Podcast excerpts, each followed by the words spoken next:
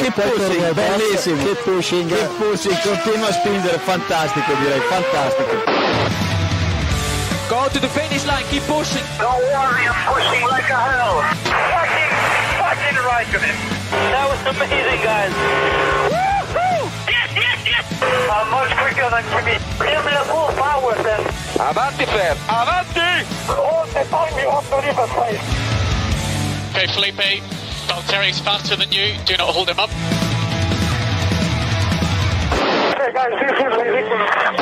Hola a todos y bienvenidos al episodio 335 de Keep Pushing F1. En este episodio post temporada 2023 en el que vamos a levantar caretas hoy eh, y vamos a demostrar, como nos decía Diego por el chat, por qué nos dedicamos a los podcasts y no a las apuestas deportivas. Hoy vamos eh, sin guion, vamos absolutamente sin guion y simplemente vamos a ir eh, comentando lo que ha sido para nosotros esta temporada 2023 y de paso repasando esas apuestas que hicimos al principio de temporada. Recordéis, eh, recordaréis que estaba Jero con, con, nosotros en ese momento. También vamos a repasar sus apuestas. Aquí no se libra nadie. Y para comentar todo esto, estamos por aquí Diego Otero. Buenas noches, Diego. Buenas noches. Y Roberto Montijo. Buenas noches, Robe. Hola, buenas noches. Estará también en unos minutos David Sánchez de Castro por aquí. Y eh, bueno, pues eh, alguna rata ha saltado del barco, ¿no? Tanto barco, barco, robe, pues al final ha habido que, que saltar. Alguno ha saltado del barco y, y, no ha podido estar. Ha puesto una excusa de, de qué, una comida de empresa, no sé qué historia.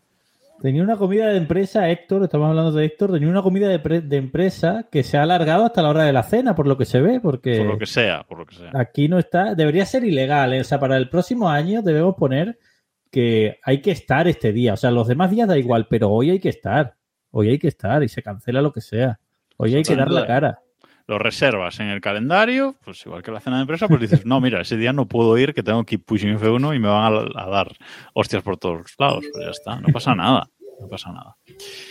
Eh, bueno, vamos, eh, vamos allá, vamos a ir eh, empezando, pero mmm, antes de, de grabar en el off record, decías, Diego, que la temporada que viene va a ser un coñazo por culpa de Carlos Sainz. Y vamos a empezar con esto ya, vamos a empezar con este temita ya. Correcto. Eh, a ver, esta, esta, es una teoría personal de la que soy firme defensor y defenderé este año y el que viene, que tendremos una temporada de mierda por culpa de este hecho. Vale, eh, mi teoría es muy sencillita y es la siguiente. El Carlos Sainz es el único piloto que ha ganado una carrera, un piloto no Red Bull que ha ganado una carrera, de las de verdad, ¿vale? Entonces, eso ha hecho que por culpa de, por culpa, por culpa de Carlos Sainz, no podamos decir que este año Red Bull ha ganado todas las carreras. Estadísticamente debería ser algo poco relevante, es decir, debería dar más o menos lo mismo que Red Bull haya ganado todas las carreras menos una o todas las carreras.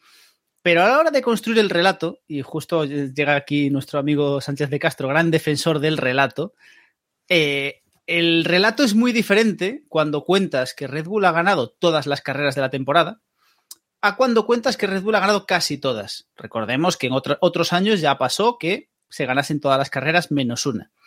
Es cierto que había menos grandes premios, que lo que tú quieras, pero a la hora de vender el relato y a la hora de construir todo esto es muy diferente. Si Red Bull, y entonces yo estoy convencido de que si Red Bull hubiese ganado todas las carreras de la temporada, le, hubiese, le habrían metido mano.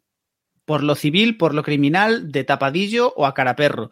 Pero yo estoy convencido de que no se la Fórmula 1 no se podría permitir no hacer nada con Red Bull si hubiese ganado todas las carreras. Pero como no ha ganado todas, y es que aún por encima, para más Inri, Sainz ganó una carrera Red Bull justamente. Es decir, no es que Verstappen se estampase contra un muro, se le, le pinchase una rueda, reventase motor y Pérez fuese Pérez. No, es decir, nadie se sorprendería. No, es que Sainz ganó la carrera de forma justa en pista, es decir, no, no, fue una, no, fue, no fue un demérito de Red Bull, simplemente Ferrari era mejor ese día. Entonces, eso construye, eso permite justificar un poco más esto y dar un poco más de manga ancha para que sigamos viviendo esta temporada, esta tem o sea, otra temporada de, de aplastamiento redbulliano, que yo creo que es lo que nos espera. David Sánchez de Castro, boas noites. Que tal, boas noites? Eh, bueno, el, re- el relato a mí me sigue pareciendo la releche lo que ha hecho Red Bull, pero si dice Diego que no es suficiente, pues nada, pues no es suficiente. A lo mejor dentro Claro. de un año estamos aquí hablando de que Red Bull ha ganado todas las carreras de los dos últimos años menos una, ¿no? Claro. Y Claro, ya- entonces de repente Sí. ya no vale. Ya, ah, es que Sainz ha, ha jodido la estadística. Tío, 21 de 22, ¿eh? No está mal. Sí, sí, sí. No, no, no. Pero si yo no digo, pero si yo no digo que lo de que el Red Bull no haya pasado el rodillo. Vamos a ver. Han corrido medio año con la chorra fuera y, y- y probablemente la mitad de las carreras ni siquiera han apretado el coche. Bueno, Verstappen. O sea, Pérez iba mm, a todo lo que daba el coche y ni así. Pero. No, que- Pérez, Pérez no llegaba a todo lo que daba el coche. Ese es el problema real. Claro. que a la hora de construir el relato y a la hora de, de ostras, tenemos un problema, aunque no lo parezca, es muy distinto. El, ha habido un equipo que ha ganado todo, ha habido un equipo que ha ganado casi todo. Yo entiendo, entiendo el relato, ¿eh? pero pff, creo que la realidad supera el relato en este caso. O sea, Yo- no, no. Yo- no sé, yo creo que si, si tomar una decisión para capar a Red Bull depende de si Sainz gana o no gana una carrera, si gana toda o todas menos una, es muy ridículo. O sea, me cuadraría con lo que está haciendo la Fórmula 1 con su competición, que para mí es cargársela lentamente, pero para mí es cargársela, pero, pero cuadraría con el modus operandi, pero es ridículo, vamos. Sí, sin, sin duda es, es- Yo, no, no, sería muy yo ridículo. digo que no lo sé. Porque no, es que Sainz ganó una carrera, es que Ferrari ya no, no vamos a decir que Sainz ganó una carrera, es que es Bueno. que Red Bull era mejor ese día. Entonces, no, a ver, eh, o, sea, no, me- de- o sea, digo Sainz porque, ojo, porque es el único que ha sido capaz de ganarle una carrera Ya, ya, a Red. Bull, ¿eh? Es decir, no es, no es que esté dándole palos, ya palos a Sainz ya le daremos en otro momento, pero no es que le esté dando palos a Sainz, pero realmente creo que al final para la es, es- a nivel shock es mucho más difícil de justificar y yo creo y yo de verdad creo que si, si esta temporada terminase con un pleno de victorias de Red Bull re- sí que al- algo iba se iba a hacer algo para parar esto porque porque no es sostenible y, y ahora sigue sin serlo pero yo creo que es más difícil es decir eh, yo tengo la misma sensación termina esta temporada y tengo la misma sensación que en la época Mercedes de, de la Fórmula 1, que era como, ha terminado la temporada y sé lo que va a pasar el año que viene Sí. y sé que nadie va a hacer y que, que no van a hacer nada al respecto. Pero creo que realmente si hubiese un momento ta- de shock tan grande como ese de que, este tío, que no ha ganado, que eso no ha pasado nunca, ¿sabes? Que un equipo gane todas las carreras. claro, pero y eso tema- es muy triste, ¿eh? porque, porque ¿qué, qué competiciones deportivas se os ocurren que de- nada más acabar una temporada ya sepamos quién va a ganar la próxima? MotoGP el año que viene. ocurre. No, La bueno, Soval. pero no. Es que a mí solo, a mí, a mí así, Ojalá. Bueno, la Bueno. Soval aún hay alguna duda, MotoGP puede haber vale. alguna duda. No, Mo- MotoGP hay muchas dudas, hombre, por Dios, y MotoGP y tal, pero la Soval, una competición que está muerta. A mí se me había ocurrido la Bundesliga, otra competición muerta, la Liga Francesa, otra competición muerta, o sea, competiciones Bueno, muertas. eso de la liga, lo de la liga francesa últimamente es un triple interesante, ¿eh? Bueno, creo que el PSG ha ganado todas menos una en los últimos 10 años, ¿no? Bueno, pero eso es como, pero, pero teniendo en cuenta que eso es un poco como si Red Bull compitiese contra, contra Fórmula 2, pues sea, ¿Sabes? es, que compite, es que Red Bull compite contra Fórmula 2, ese es el problema. Ya. No, pero a ver, realmente es muy triste, pero al final, lo, lo comentaba Robert la semana pasada, en MotoGP se han tomado medidas para, para evitar llegar a este punto, para cortarle y para pararle los pies a Ducati. Y aparte, por lo que nos contabas, Decirle a ha Pirro sido- que se quede en el box. No, bueno, y, y por Eh. lo menos, y por lo menos en MotoGP los pilotos de Ducati están igualados entre sí. Es que no, lo que no puede ser es que haya dos coches. En la Fórmula 1 solo hay dos coches buenos y lo lleva, uno lo lleva el mejor piloto y otro lo lleva un piloto que es horrible. Entonces, por, por favor, que, es que la Fórmula 1 debería obligar a Red Bull a sentar a Alonso o a Hamilton en el otro coche.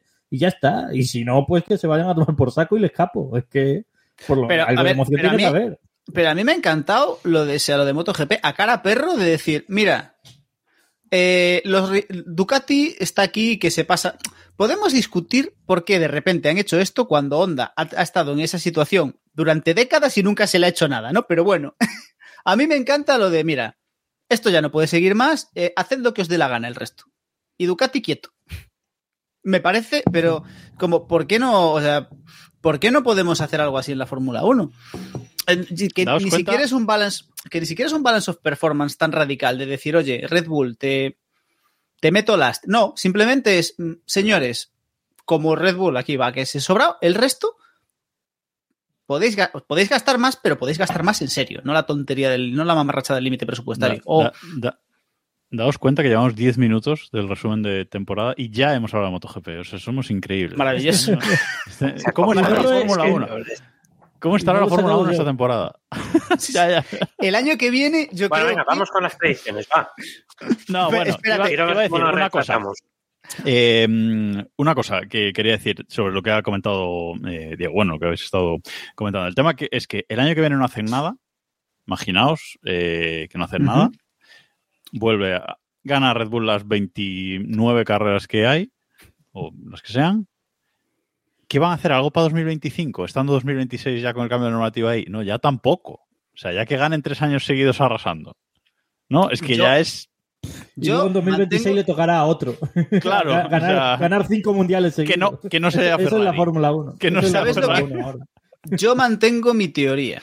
Yo creo que si ganan todas, algo van a, algo van a hacer.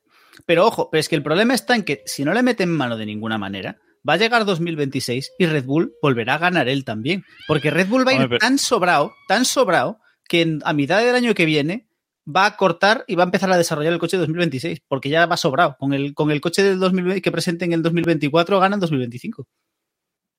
Es que le da igual.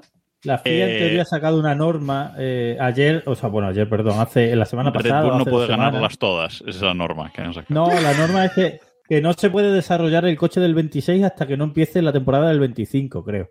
Pero vaya, Ah. es una norma que la FIA la Ah. sigue como. Bueno, bueno, pero si eres, si eres autónomo, si eres freelance, Claro que sí. si eres freelance, tú por tu lado puedes ir haciendo tus dibujos, Claro. supongo. o sea. Es que la, la FIA tiene- es que son unas normas tan estúpidas. Es que La- es tan sobre todo, no es que sean estúpidas, porque tú dices la norma, bueno, vale, tiene sentido. Lo que es estúpido es que es imposible de aplicar. O sea, es que, es que- es que- porque si dices, bueno, la FIA tiene hondonadas de gente trabaja, eficiente, ojo, trabajando para ellos y mete a 20 en cada fábrica, pues vale, pero es que es imposible. Bueno, en fin, veremos qué pasa con, con este tema. Y como dice David, vamos con las predicciones, vamos eh, poniendo claritas las, eh, las cosas. Y luego al final, si vemos que algún tema no, no hemos tratado, pues eh, intentamos hablar también un poquito de, de esto. La primera pregunta de las predicciones de este año era, ¿quién será el último equipo en el Mundial? Recordemos que el último equipo ha sido eh, Haas, el equipo, el equipo Haas. Hemos hecho pleno, ¿eh? Todos, absolutamente todos, Roberto, David, Diego, Héctor, Jacobo y Jero, para que no queden dudas, dijimos que Williams. Williams, señoras y señores, es el séptimo equipo esta temporada, ni mucho menos el, el último. O sea que, stop inventing. Stop inventing. ¿Por Iván, qué dijimos el- Williams? Iván, Ramón, nos lo mandas, por favor, cada uno a nuestro, a nuestro domicilio con un lacito, ¿eh? Que esto es gracias a nosotros. Es que yo creo que esto, claro, lo hicimos después de esa esperpéntica pretemporada Sí. y que luego estaba Sargent. Entonces, claro, dijimos, "Pf, pues mal, todo, todo A mal. ver, si, si fuese por Sargent hubiesen quedado últimos, porque Sí. ha sido el peor. A ver, es que Claro. no, la, la confianza en la alboneta Bueno. era nula. Claro. Era, o sea, las cosas como son. La confianza en la Sí, sí. alboneta era nula. La confianza en la Alboneta era nula, pero la Alboneta empezó la primera carrera del Mundial puntuando. Bueno, Bahrein. La primera del Mundial ya tal, pero Bahrein empezó puntuando. Eh, luego dos retiradas, pintaba bien, pero es que luego ha hecho eh, dos séptimos puestos, dos octavos y dos novenos. Eh, con ese Williams metiéndose en muchas Q3 que luego no acabaron en, en puntos. Es decir, yo, con todas las letras, yo creo que la temporada de, de Albon ha sido impresionante. O sea, Sin duda. no se lo esperaba nadie. Vi- visto que su compañero ha conseguido un punto de los 28 que ha hecho su equipo, sí, claro. No, no, no tengo ahora mismo en la cabeza cuál es el Pero hasta- porcentaje, pero vamos. Pero hasta que me, hasta me parece mucho. Un punto, que haya conseguido ser ya un punto, ¿sabes? O sea, ya. Y fue, y fue, si no me acuerdo mal, fue por sanción, ¿no? No, Sí, a ver, el ¿dónde día que descalificaron a media parrilla por, en Austin. ¿De verdad? Sí. Sí. sí, en Estados Unidos, en, en Austin. O sea que Acabó decimosegundo y por las sanciones de Claro. Hamilton y, y Leclerc. pues se Y metió Leclerc. décimo. Ujú. Pues O mira, sea que. Pero yo creo que mm, hay que valorar mucho a Albon y esta semana creo que leía que, que, bueno, algunas voces por ahí que ya piden su vuelta a Red Bull. Ojo, ¿eh? A ver, Vamos a ver. Primero, a ver. ah, el propio, el propio Albon dijo que, re- que, le, que le pegaron el toque desde Red Bull y que no volvía ahí ni con aceite hirviendo. Eh, para empezar. Y Bueno, lo con aceite segundo, hirviendo no, hirviendo no, pero a lo mejor con 20 millones por temporada, pues sí, Meh. es que claro, ya. Meh, cosa- yo no, no yo, yo creo que salía muy escaldado de ahí. ¿eh? Y más allá de eso, a- es cierto que quizás Albon. A ver, mm, a día de hoy cuesta creer que Albon no lo haría mejor que Pérez, por ejemplo. Pero. A ver, es cierto que yo quizás creo que se merece una oportunidad en un, en un coche un poquito mejor. No estamos hablando de que sea un piloto para estar en eso, en un Red Bull, en un Ferrari, en un Mercedes, pero ya tío, en mitad de tabla, un, un equipito un poquito mejor. O sea, Alpine que tiene dos cepos, tío, podía dejarle un asiento a Albon, por ejemplo. ¿Sabes? Hmm. Por poner, me por cuesta- un ejemplo. Me cuesta creer que Albon vaya, si le ofreciesen Red Bull, vaya a rechazarlo, ¿eh? O sea, ¿por qué va a rechazar Albon a Red Bull? Eh, vale, es verdad que va a sufrir y va a ser vapuleado por Verstappen como ya fue en su día, pero va a tener la opción seguro con este coche que tiene Red Bull de ganar un par de carreras o una carrera No, si y poder decir ganador, toda, claro. Claro, poder decir toda la vida, yo gané una carrera de Fórmula 1. Son Williams no va a tener esa oportunidad. Entonces, yo, A ver. a- aparte del dinero, ¿eh? O sea, no me Yo me que imagino- quisiese ir.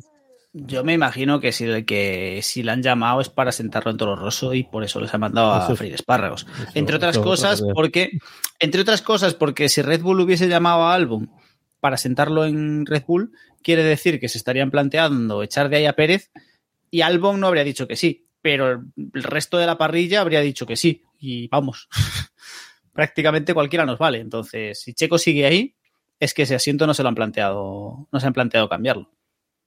No, no, yo creo que no, vamos, que está claro que no. O sea, que no, que nos han planteado dárselo a dárselo a, a Albon, pero sí, el de Alfa Tauri seguro que sí. Eh, ¿Dónde cabe Albon? Aparte de, de- en Red Bull, de, Para de mí- de arriba, únicamente en Alpine, porque ya más pa- de ahí para arriba Aston yo creo que no hay Martin, hueco. En Aston Martin, o sea, en Aston Martin cabe No perfectamente sitio, en el sitio no de lejísimo. Pero no hay sitio. O sea, bueno, Ya, pero- pero- Claro. ¿te imaginas? Yo- te imag- Yo voy a decir algo un poco impopular, a lo mejor viendo lo que ha dicho antes Diego, pero yo no creo que, que Albon sea mejor piloto ni que Ocon ni que Gasly, sinceramente. Tampoco creo que sea peor, creo que es del mismo nivel. Sí, yo, yo también lo creo, ¿eh? que está en ese nivel de tener algún Yo- día espectacular. Quizás un poquito por encima de los dos. ¿eh? Yo creo- ¿Sabes lo que creo? Yo creo que, que, Al- que- o sea, que Albon, sí. Sí, que Albon es eh, más regular que Ocon y Gasly. O menos dado a meterse en problemas. O Sí, sea, eso a lo mejor no es más regular, pero sí. Es decir, yo creo que Albon es un tío que con un coche más o menos decente te haría una- unos resultados consistentes. ¿No? Tú luego tienes a Exacto. Ocon que si el coche le aguanta, pues tira todos fuera y te hace un buen resultado. Pero claro, si se rompe el coche, pues nada por ejemplo. Y luego está Gasly, que, bueno, que es como tirar un dado y según lo que salga, pues mira, te gana una carrera o acaba último. Entonces, yo Bueno. creo que para un equipo de media, eso, un Aston Martin, un Alpine, es, un, es una base interesante ahora mismo. Sí, sí. Es un piloto que a día de hoy, pues por su trayectoria, seguramente un equipo grande ya tiene difícil volver, pero eh, ahí, ahí está. Bueno, seguimos con las eh, predicciones, que va la cosa parecida con estas primeras. Eh, la segunda pregunta era si algún equipo se quedará sin puntos esta temporada. Y aquí es muy interesante esto. Esto es muy interesante. Porque todos dijimos que no, excepto el señor David Sánchez de Castro, David, que dijo que Williams se quedaría sin puntos. Vale, con respecto a la, a la otra predicción, pero Alpine también se iba a quedar sin puntos. O sea, ¿esto por qué? Eso fue voto por odio de- al francés. Es- fue por fue solamente por galofobia. Eh, evidentemente no creía. Absoluto, ¿eh? O sea, no, os lo tengo que confesar. Eh, no, a ver, yo pensaba, y lo digo muy en serio, pensaba que Alpine iba a ser un equipo ya prácticamente en, destrucción. Y de hecho, si os acordáis, a principio de temporada ya habíamos dicho que, bueno, que el equipo estaba mal, que habían perdido importantes eh, cabezas pensantes y además estaba Stafnauer. recordemos que es, eh, eh, su Fufu empezó la temporada. En- en- Sí, señor. entonces, claro, yo, joder, ante eso yo tenía argumentos de peso para confiar en que Alpine no iba a puntuar.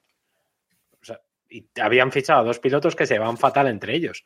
Dicho esto, al final echaron a lo que había que echar, que era su Fufu, y bueno, pues bien. Bien. Y Williams, a ver, Williams por lo que hablábamos antes, ¿no? Yo pensaba que, que la, tempo- la pretemporada había sido tan absolutamente nefasta que, que, No, si lo que si lo de, sin- lo de Williams, lo de Williams está claro, porque la tercera pregunta era si terminarán todos los equipos la temporada. eh, y dijimos que sí.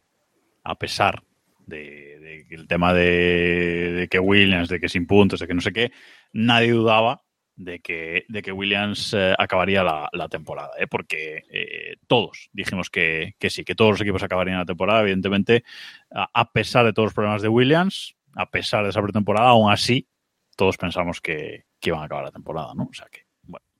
Eh, no sé si tenéis dudas en este aspecto con respecto al año que viene, que alguno flaquee por ahí, porque Haas a lo mejor de- después del palo de este año, bueno, claro, pero Audi tiene que entrar primero para luego no acabar la temporada.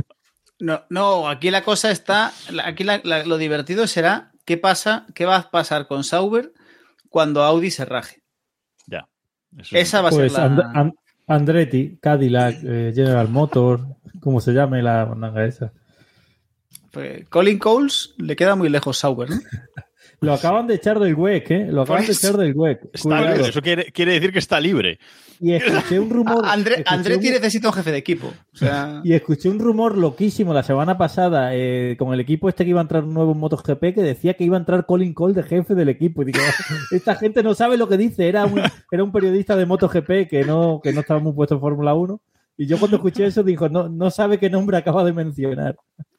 Por cierto, eh, a los que nos estáis viendo en directo en twitch.tv barra que pushing F1, pues eh, podéis ir comentando las predicciones, a ver qué, qué os han parecido y, y dándonos palos también, sobre todo, que, que vamos leyendo comentarios, ¿vale? Sobre todo, sobre todo hoy, como todos los martes a las 9, hoy 9 y cuarto, pero sobre todo hoy eh, comentándonos por ahí porque es un día para, para un, un poco de risas. Seguimos, porque esta es muy interesante, la siguiente pregunta. ¿Qué equipos ganarán carreras? Y aquí eh, hay gente que piensa, realmente. O sea, no penséis, vamos a ver. A este documento solo tenía acceso David, que seguro que ya ni se acordaba de que tenía acceso a este documento. Eh, No, oye, ¿cómo? No, no. Perdona, lo he buscado, vamos, lo tenía ubicadísimo. Y sí, de hecho no he hecho ¿a que cambios no has- porque soy ¿A que legal. no lo has abierto? Pero ¿a que no lo has abierto desde principios de temporada? Ni te acordabas. Yo, claro Bueno, que no. Y no, yo. se se acordó hoy, pero bueno. Entonces, no penséis que aquí alguien ha podido hacer cambios porque ya os digo yo que no.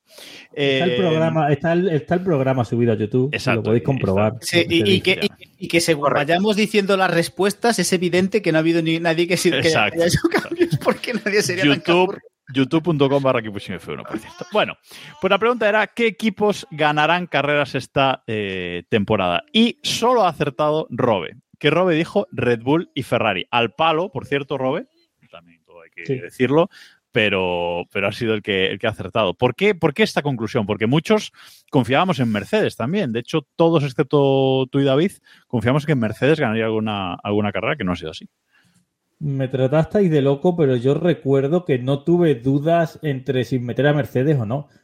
Tuve dudas si poner solo a Red Bull o poner Red Bull y Ferrari. Y al final puse Ferrari por, por el tema de que, bueno, de que digo yo que Red Bull no iba a ganar todas. Pero es que la pretemporada de Red Bull fue muy, muy abrasadora. O sea, yo no recuerdo una pretemporada tan grande. Yo lo dije en un episodio hace dos o tres, hace dos o tres programas. Que eh, yo el análisis de la pretemporada que hice para Motor Pasión lo titulé eh, Verstappen va a ganar el Mundial en septiembre. Ese era el titular. O sea, es que era muy obvio, fue muy superior el Red Bull. Y estamos en una era en la que no hay averías, ni hay incidentes, ni hay nada. O sea, que es que estaba claro que iba a ganarlas todas. Eh, A mí me hace gracia de, este, de estas predicciones lamentables que hicimos eh, que todos, excepto Robert y Jero, confiaban en Aston Martin. O sea, nos tragamos la idea de la 33, entramos en el meme David, de una manera David, increíble. eran, in- Yo el eran primero, inter- ¿eh? eran intermedios. Eran A intermedios. ver, a ver, sí, a ver, a A ver, y, ya A ver, estaba. Y ya estaba. O sea, era- nada una- Estoy totalmente de acuerdo contigo. Pero hay que decir una cosa, que es que Sí, sí. a- el tercer equipo que más cerca ha estado de ganar ha sido Aston Martin, no Mercedes. ¿Cuándo ha estado Mercedes cerca sí, de ganar sí, ese sí. año? ¿Cuándo? Sí, sí. no, no, Eh, No, totalmente. Claro. Totalmente. Ha estado ver, más cerca pero- McLaren, ¿eh? Recordemos, sí, pero es que recordemos que, claro, habrá quien no se acuerde. Pero el todo, o sea, cuando todos confiamos en Mercedes, era el Mercedes sin pontones. Sí. O sea, aquí, encima. Es verdad. claro, claro, aquí, Ah. el- a- aquí, la, aquí la apuesta era si Mercedes ha mantenido ese diseño es porque realmente confían en que funcione y que si lo hacen funcionar van a poder plantarle cara a Red Bull. Que era un razonamiento perfectamente válido. ¿Qué pasa? Que no fueron capaces de que funcionase pues, sin pontones. Y luego se volvieron a un modelo normal y ahí ya, pues oye, han sacado petróleo de esta temporada, yo creo, Mercedes. Ya llegaremos a ellos, pero yo creo que han sacado petróleo teniendo en cuenta la temporada que, que empezaron. Voy a ser, voy a ser cabrón. Voy a ser cabrón. Y os voy a dar un dato. Debes. A ver, Les voy a dar un dato. Os voy a dar un dato. Le voy a dar un dato. Eh, el equipo, o sea, el, el piloto que más cerca ha acabado de Verstappen en segunda posición esta temporada ha sido Lewis Hamilton. Sí, a bueno, 179 vale. milésimas. Sí, qué tramposo eres. en, en una carrera que acabó con coche de seguridad. Gran premio Bueno, de bueno. Australia. Gran premio de Australia. David, dato mata relato. Mande. Tú- Sí. Esta, es la, esta es la prueba, precisamente esto que acabas de decir es la prueba de que no, de que el relato vale más que los datos. Bueno, a ver. Yo, yo soy defensor del relato siempre por delante de los datos. En este caso sí, pero. Eh, creo que lo, lo siguiente más, eh, más cerca de, de- de Aston Martin fueron esos tres segundos y siete décimas que acabó Alonso de Verstappen en, en Zambos, precisamente, eh, en, en los Países Bajos. Que es así, A ver. es más, un poco más real, ¿no? Aquí David Liarte nos dice en el chat que por favor otro Mercedes sin pontones el año que viene. Yo creo que no. Yo creo que deberían obligar a Red Bull a sacar el coche sin pontones. Y arrasar. Y- Igual. Es como, por lo menos, o sea, es, es ro- rollo. Es un balance of performance divertido, ¿sabes? Es como. No te voy a tal, pero tienes que diseñar el coche sin pontones. Si te sale bien, Con la pues maqueta, con la maqueta aquella que repartían al principio. me callo la boca, pero. que resulta que funcionaba bien, que nadie la usó en competición y era, y era el mejor coche que se podía diseñar, ¿te imaginas? Madre de Dios. Bueno, por acabar con las, con las eh, predicciones, eh, sí que es verdad que solo esos cuatro equipos metimos, metimos ahí, es decir, Mercedes, Red Bull, Ferrari y Aston Martin. A ninguno se nos fue la olla en esta, en esta predicción. Eh, los que más pusimos fueron Héctor y yo, que pusimos Mercedes, Red Bull, Ferrari, eh, Aston Martin y bueno, y quien venga. Pensábamos que iba a ser una temporada competida. Pobres de, de nosotros. Oye, ¿esto se va sumando? ¿Alguien, ¿Alguien va sumando los aciertos a ver quién gana al final? No, espero que No, es demasiado alguno de vosotros lo haya hecho. Pero yo no, ahora mismo no. Eh, venga, que lo vaya haciendo alguien. Eh, siguiente. Lo voy haciendo, lo voy haciendo. Pero una cosa, damos Mm. un punto, ¿no? Por acierto de cada chisme. ¿no? Acierto global, nada de historia. O sea, aciertas Claro, todo acierto por no pregunta. Aciertas por pregunta. Un punto Por por, pregunta. pregunta. Vale. Claro, estas, estas que son de muchas cosas es por Nada, pregunta. nada. Si aciertas todo o nada. Bueno, ¿llegará el campeonato a un. Bueno, perdón, a ver qué es la pregunta. ¿Llegará el campeonato. Es que está mal redactada. ¿Llegará eh, el campeonato a algún título eh, en juego a la última carrera? Es decir, si, si alguno de los dos títulos llegará a la última carrera. Eh, menos mal que todos dijimos que no. Y A es ver, más, y es, y es más, la siguiente pregunta era ¿quién gana el Mundial de Constructores? Y todos dijimos que Red Bull. Es decir, aunque viéramos posibilidades de victorias de otros equipos, eh, Robe, mm, teníamos clarísimo con esa tem- pretemporada que Sí. vimos que lo de Red Bull era impresionante. Estaba clarísimo. Es lo que es lo que hemos dicho al principio del programa, lo que ha dicho Diego, que ya podemos predecir quién va a ganar el año que viene. Es el, es el problema. Una competición que es tan predecible, a mí, a mí no me gusta. Yo, por ejemplo, sigo eh, a gente que habla, canales de YouTube que hablan de NBA, por ejemplo, de cosas así. Y de verdad, estas predicciones son locuras, porque hay mucha alternativa. Esto estamos en un campeonato en el que no hay alternativa, es todo muy predecible, es una pena. Sí, sí, o sea, eh, sin más, que lo, lo teníamos, lo teníamos clarísimo. Eh, esta, esta está chula, esa siguiente pregunta. ¿Algún coche descalificado post carrera por temas técnicos? Y ojo, que todos dijimos que sí, y, y pasó. ¿no? Sí, sí. Con, con- con- con Hamilton y con, y con Leclerc en ese Gran Premio de, de las Américas. También al palo, pero oye, mira, ahí, ahí lo, lo tuvimos. Eh, me encanta David que dijo sí, Aston Martin, Alpine y Mercedes. Bueno, acertaste uno por lo menos. Pero eso Y- no cuenta. bueno. Ahí, ahí, ahí eso no cuenta.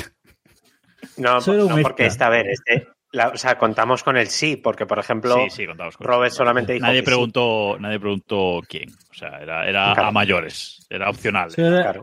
eso era Aquí ya para subir nota. Aquí Exacto. intentando arrastrar puntos a lo triste. a Claro, claro, claro, claro. Lo mejor es que yo y Jero dijimos sí Aston Martin. O sea, incluso Jero, el experto en, en técnica aerodinámica, tenía claro que Aston Martin alguna mierda tenía ilegal. fíjate Bueno, si y tenía de, hecho, y convencido. de hecho, algo le han ilegalizado durante el año. Yo mantengo esa pedrada. Totalmente. o sea, Sí, sí, Sí. to- totalmente. Totalmente. O sea, clarísimo. Bueno. ¿quién ganará la primera carrera? Todos dijimos que Verstappen, excepto David, que ese día estaba súper parabólico. Ya lo veréis en las predicciones, pero estaba súper parabólico. ¿Por qué no Sainz. en mí? Claro, pero y fíjate, yo sabía que Sainz iba a ganar una carrera, pero no sabía cuál. Claro, claro, claro. claro. Claro. Tú sabías, Claro. tú sabes tantas cosas, David, que se te cruzan en la cabeza. Valgo Por más por lo que callo que por lo que digo. Y fíjate. Y, Os- os vamos a mira que hice contar una- movidas. Os vamos a contar una interioridad. Eh, esta tarde o esta mañana, ya no sé, porque he tenido un día de locos. le van a dejar mal, hombre. Hablando, No, no, hablando- dilo, dilo, dilo. Hablando de otras cosas por el grupo privado de, de Telegram nuestro, no t.m barra Keeppushing F1, no, no, otro que tenemos nosotros. Eh, no sé a qué cuento venía, pero dijo, y Hamilton no ha renovado todavía y estamos a 5 de diciembre. No ha renovado. No ha renovado para más allá. Para vuelta a renovar. No habíamos dicho. Siguiente más allá contrato del no lo tienes 26. renovado. Más allá del Correcto. 26 no ha renovado. Correcto. Efectivamente. Bueno, eh, como decíamos, ¿quién gana la primera carrera? Pues todos Verstappen, excepto David, que dijo, que dijo Sainz, que bueno, parece que no iba mal tirada al final. Y eh, otra de estas interesantes, que, que esta es de las que mm, ha fallado Robe, que no ha fallado Sí. tantas, ¿eh? Mm, Pero la pregunta era, ¿algún piloto anunciará su retirada y quién? Aquí sí que no era para subir nota, aquí había que decir quién. Y dijimos la mayoría que no, excepto David, que dijo Hamilton y Bottas, por lo que sea, y eh, Robe, que dijo Pérez y Hamilton. Robe, en la pedrada de Pérez ya la venías barruntando, ¿eh? ¿O es La, la de Pérez estaba muy bien tirada, ¿eh? La de Pérez estaba muy Hay que reconocer que estaba muy bien tirada. El caso es que eh, todo ha salido como yo esperaba. O sea, yo esperaba que Pérez se llevase esta paliza tan brutal que se ha llevado, pero claro, lo que no sabía es que iba a tener tanta autoestima como para seguir corriendo después de llevarse esta paliza. Yo pensaba que lo iba a dejar y ya está. Siendo justos, siendo justos, yo creo que hasta que lleguemos al primer Gran Premio de la próxima temporada y Pérez se suba al coche, No, hasta el 1 de enero, por lo menos, hay margen. 100%, por- 100%, 100% seguros de que va a correr no estamos. ¿Cuándo Ah. anunció, ¿Cuándo anunció Vettel su retirada? Fue al finalizar la temporada también, ¿no? ¿O, no? No, fue, eso fue No, Rosberg, ¿no? antes, antes de final de temporada. No, no, Ah, Rosberg, estaba todavía- Rosberg, Estábamos Rosberg. en plena temporada. sí, no. Rosberg, Rosberg. Rosberg, perdón, Rosberg. Fue Rosberg, Rosberg. que anunció. Rosberg. Rosberg fue a los dos días de ganar Sí. el mundial. Dijo, mira, que este no me vuelve a ganar a mí. mismo A ver, equipo. claro, podría, molaría mucho que, que- molaría mucho que Checo hiciera lo mismo y digo, mira, ya he conseguido mi, mi- mi objetivo en la vida, he sido subcampeón, entonces lo dejo para quedarme con mi familia. ¿Cómo, cómo, cómo analizamos esta temporada de Checo? O sea, es que ha sido Eh. demencial. Es que ha sido, en comparación con su compañero de equipo, ha sido la peor, yo creo que la peor temporada de su historia. Yo, Porque yo creo ni en que Sauber, ni en Eh, McLaren, ni en sí. ah, ni otras la temporada pasada. Baton, Uy, Baton le dio una buena también en McLaren, pero no tan exagerada. Es no que tanto, sido- pero no tanto, efectivamente. Es que, a ver, es que Verstappen ha quedado por delante de él en todas las carreras salvo en dos. Ya está. O sea, en todas salvo en dos ha No, quedado pero- por y delante ya no de solo en carrera, o sea, en pero- clasificación, en todos los Sí, sí. números, en todos los números. Es que lo Pero- dijimos que la clasificación media ha sido noveno. es, es- es que ese dato, ese dato, ni relato ni hostia, ese dato es demencial. O sea, Eh, además, eh, hay por ahí una, una imagen que hemos compartido en el grupo de Telegram en estos días, eh, que sacada de Reddit, creo, que compara eh, las... No, era, era un tweet Era, era en, Twitter, creo. Alguien que hizo un hilo con eh, comparativas de. Bueno, ya no me acuerdo si Reddit o, o Twitter, pero está en el grupo de Telegram. Comparativas entre los dos pilotos de cada, de cada equipo, pero eran rollo comparativas locas. O sea, no eran de datos tal, sino era una comparativa de coña. Y en el de Red Bull puso un Verstappen y dos Pérez. Y ahí sí que puso los datos reales, ¿no? Eh, y en todos ganaba Verstappen. O sea, era los datos de Pérez por dos, pero en todos ganaba Verstappen. Entonces, bueno. en fin, pues así, así ha sido, ha sido el nivel de, de Pérez, ¿no? Eh, Robbie, ¿y lo de botas? No, David. eso lo dijo David. A mí eso no. Ah, David, Yo- perdón, yo perdón. pensaba- Porque lo de no, Hamilton yo- ya sabemos por qué, David, pero lo de botas. Hombre, por supuesto. Y no me bajo de esa burra. Todavía quede- quedan 25, 26 días para que acabe 2023. Yo me agarro a eso. Eh, sostenella, pero no en medalla, eso ya sabes.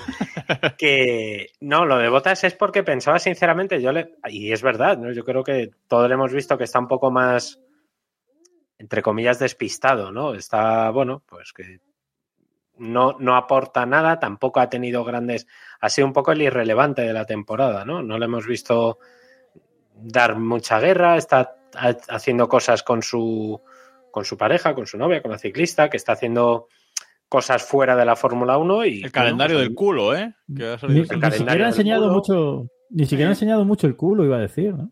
Un poco- Es que yo creo que Bottas ahora Es- está en una posición maravillosa para él, que es, está corriendo en Fórmula 1 sin tener repercusión, es decir, sin la presión de estar ahí en un equipo que le está jodiendo la vida, Claro, sin que le estén exigiendo demasiado, porque al, al lado tiene un Nada. compañero que es un cepo, O sea, nada, eh, y en un nada. equipo, y en un equipo que, que les da un poco igual lo que hagan o dejen de hacer, porque tienen su futuro ya garantizado y comprado en 2026, y lo que les queda es aguantar.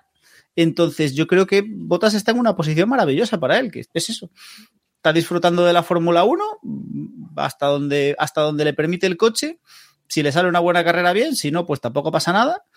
Y sigue, mientras tanto, haciendo sus cosas de redneck finlandés. Cuando Alfa- llegue 2026 y fichen a alguien en condiciones, pues irá para su casa. Pero mientras tanto, Alfa Romeo está haciendo el retiro dorado de finlandeses viejos aburridos, ¿no? Sí, sí, sí, sí, sí, sí, sí, sí, sí, sí. sí, sí. Sí, sí. Oye, ¿habéis visto el resumen ese de, el vídeo ese resumen de- del calendario de botas que han subido a Instagram? Eh, Con No. cómo hizo las fotos de cada mes. Ah, pues está chulo, ¿eh? Si queréis ver mucho el culo a botas, o sea, si no os importa verle mucho el culo a botas, está bien ese vídeo, ¿eh? Está gracioso, la verdad. Todo lo que tuvieron que hacer para hacer esas fotos que iba subiendo mes a mes a, Instagram enseñando, enseñando el culo. Por ahí en el grupo de, Telegram eh, está también. Seguimos, que tuvimos poco sentido del espectáculo, la verdad, eh, en esta siguiente pregunta, porque preguntábamos si echarán algún piloto por cepismo esta temporada, durante la temporada, y todos dijimos que no, aunque Pérez, mm, bueno, estuvo ahí, ahí, ¿eh? Porque hubo, hubo dudas, era difícil que durante la temporada lo echaran, Robe, pero, pero bueno, mm, al palo. Sí, yo Bueno, dije que no, pero que no descartaba el tema Pérez, sí. No, Si pero han ojo, echado a un piloto, por te iba a decir, y al hilo de esto, luego llegaremos a otra pregunta más Ah, interesante es todavía. verdad, que han echado a un piloto. Mira, Hombre, claro. de él. Claro. Escombros. Claro. Ay, Dios mío, Escombros se olvidado fue de él, os lo Claro, juro. Escombros Perdón, le Vamos a ver. Vamos, Perdón, vamos a ver, perdón, perdón, ahora, perdón, ahora, perdón. ahora que Jacobo se ha olvidado, lo- yo voy a desvelar aquí el pastel. En el programa de predicciones que yo lo vi el otro día, eh, en esta pregunta, Jacobo dice que no descartaba que pusiesen a Debris en el sitio de Pérez a mitad de año. Esto lo decía Jacobo. Espectacular. Vale, entonces sí que tuvimos sentido del espectáculo. Vale, vale. Gracias por, por inventarlo. No, no, espérate, espérate. No, no, es que, es que verás, es que verás. Hay, hay, hay una predicción mejor de Jacobo ahí, más abajo. Llegaremos, No, mía- llegaremos. mías hay unas cuantas buenas. ¡Oh! ¡Oh! Bueno, pero lo que, lo que decía, pues, me olvidé, me olvidé de Bris. O sea, ¿cómo, cómo, cómo- No desvele, no anticipéis, no anticipéis, no anticipéis, Yo creo que hay que dejar esa pregunta para el final, ¿eh? no anticipéis. No, no, no, no. Esto vamos a ir en orden. Como manda la Constitución, el cuarto constitucional. Bueno, de Bris, eh, me olvidé de él. Temporada de Toro Rosso, eh, Red Bulls a partir de ahora, o como le quieran llamar al, equipo, Adidas Red Bulls o como quieran. Eh, cuatro pilotos esta temporada. Echan a uno, ponen a Ricciardo, se lesiona, eh, sube Lawson, que lo hace bastante bien. La peor carrera es, suya fue la última, pobrecito. Eh, y luego Ricciardo, que, bueno, mm, está por lo menos al, nivel de su nodo, aunque su nodo al final de temporada subió mucho el, el nivel, todo hay que decirlo. Eh, bueno, temporada de altibajos, eh, David, esta de, de un equipo que, que, se ha vuelto muy irrelevante, más irrelevante que, que antes, ¿no? Este, este Alfa Tauri. Y además yo creo que no, que, que, ha sido una temporada muy rara para ellos. Pero rara no solamente eso, es que se va, por ejemplo, Frantos, se retira, que es el histórico eh, jefe de equipo del, del, equipo de Faenza. Una temporada muy rara, efectivamente. O sea, yo creo que ni siquiera podríamos culparle porque lo que ha hecho De Bris, que ha sido el ridículo, yo creo que no lo vimos venir nadie. A De Bris le ficha eh, Toro Rosso por esa carrera en la que sustituye de manera a última hora sustituyó el año anterior a Latifi. Albon, Albon. Albon, efectivamente, en Williams. Eh, y, y, y, lo hizo bien, puntuó. Entonces dijeron, bueno, pues hay piloto en el Mundial de, Resistencia, en las 24 horas de Le Mans, le pasó algo parecido, también lo hizo bien y dijeron, vale, hay piloto. Pero de repente ves que llega a la Fórmula 1 y se hunde. Y un tío que parecía que era otro de los desperdicios de Mercedes que se iba a perder eh, y, y, no fue nadie. Y está ahora mismo, creo recordar que se ha ido a la Fórmula E, sin mal no, no, no recuerdo. Vuelto, no, no, lo ha fichado Toyota para Alemán. Ah, con, es verdad, es verdad, es verdad, claro. joder, es verdad, que volvió a Alemania. Por experiencia Joder, sí, sí, te digo que, que es, es, normal olvidarse de datos de Debris, o sea, no te preocupes. O sea, es que Recordemos, se escribe de bris, se pronuncia escombros. Es el concepto. Pero, pero sí, sí, ¿no? A mí me, me, me, sorprendió el desastre de temporada que hizo. Nos están diciendo en el, eh, en el chat que se está cortando un poco el, el directo. Eh, lo sentimos, de todas formas, lo tendréis luego en, subido todo enterito bien en, en YouTube. Vale, perdonad eh, si hay algún fallo, porque a veces la plataforma esta que usamos eh, se corta. De todas formas, la gente del, del podcast no habréis notado, notado nada, lo prometemos. Bueno, seguimos con las predicciones. Decíamos si, la siguiente pregunta era si tendremos nuevo ganador del Gran Premio y quién. O sea, si dices que sí, tendrías que decir quién. Eso era un punto adicional. Eh, solo David y Diego dijeron que sí, eh, lo de Norris, ¿pensabas en Norris, Diego? No digas que sí porque es mentira, ya sabemos por la predicción que, que es mentira. Eh... Eh, que, porque los dos dijisteis que sí, dijisteis que Stroll. Porque bueno, si Aston Martin sí. iba a ganar carreras y iba a tener un coche muy bueno, tenía sentido, ¿no?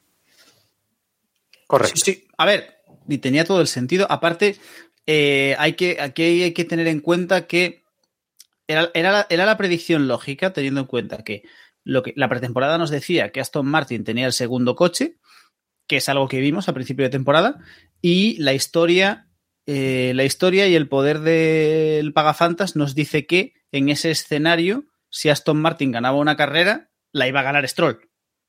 Entonces, era, era totalmente lógico pensar que pensar en esta predicción bueno, al final no, no, pudo ser, o bueno, no, Stroll no ganó. Jo, aquí, aquí, lo interesante es eh, cómo puntuamos las carreras al sprint. Porque no, ahí, no, habría, no, ahí, ahí, habría un 0,5 puntos a Piastri muy random. No, no cuentan. Aquí carreras de verdad, ya, digo. Ya hay bastantes carreras como para meterlas a sprint claro. encima. Que no, que no, que no. No, para si no es un jaleo. No, no, no podemos. No me hace gracia de este, de este documento. Bueno, me hacen gracia varias el, cosas. El, el título Primero, de la pregunta es, gana, es, ganador de gran premio. Lo de la Spring no. Sí. No, no, no, la pregunta no está mal tirada. Me hace gracia, primero, que, que metimos a Drugovic. O sea, dábamos por supuesto que a lo mejor al que echaban era a Stroll. No, no, no, no, no, no, no, eso era por las muñecas. Claro, Recordemos la carrera parecía que iba a correr. Que no se sabía si iba a correr Stroll. Es verdad, es verdad, es verdad, es verdad. Entonces hubo quien se planteó que Drugovic ganase la primera carrera con Aston Cierto, Martin, cierto, cierto. Que habría sido precioso. Eso habría, sido lo precioso. Eso habría sido precioso. O sea, y luego pues subimos a Stroll porque oye, soy hijo del jefe. Has ganado dos carreras seguidas, pero chico, es que no era tu sitio. ¿sabes? Es que a ver. es que a ver.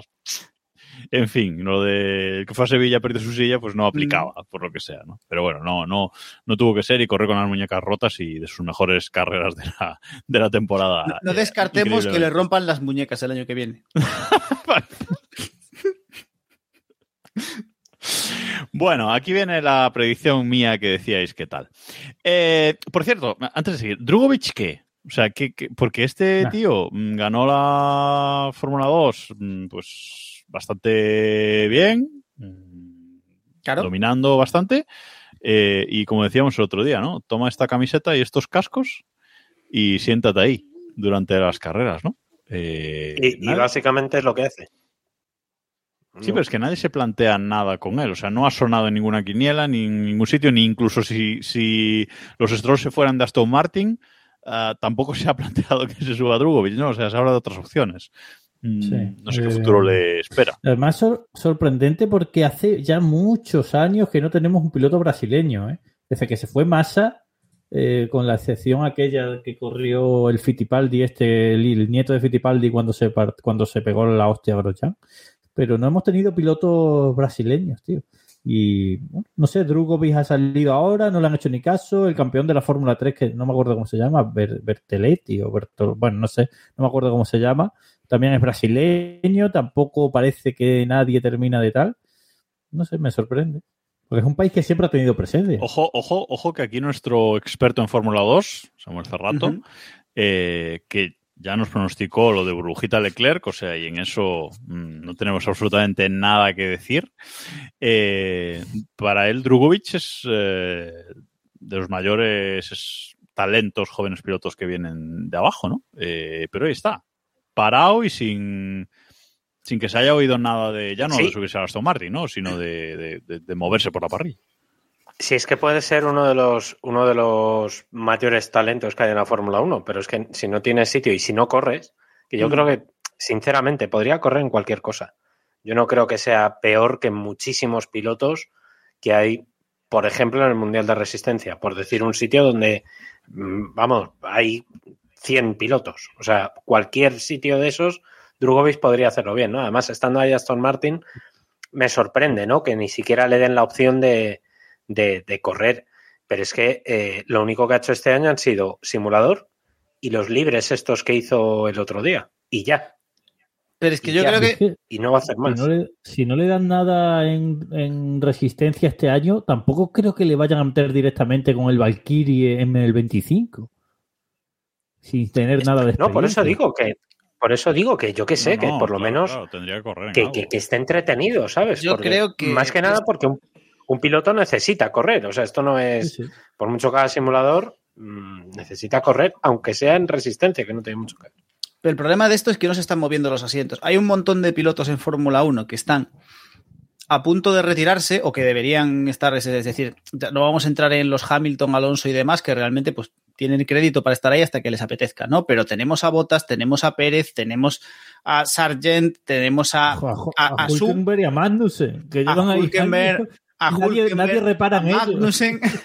Bueno, pero quiero decir, Y ojo que Magnussen estaba casi retirado ya de la Fórmula 1. Estaba retirado. Lo fueron a recuperar. O lo sea, fueron a- ojo, y le salió de, y le salió de puta madre. Bueno, pero. Hulkenberg- siempre estaba de comentarista. No, no, no, Sí, sí, sí, sí, pero siempre- a, siempre a lo que yo voy es, hay un montón de asientos ahí, de pilotos que deberían desaparecer y que, se, y que no se dan marchado.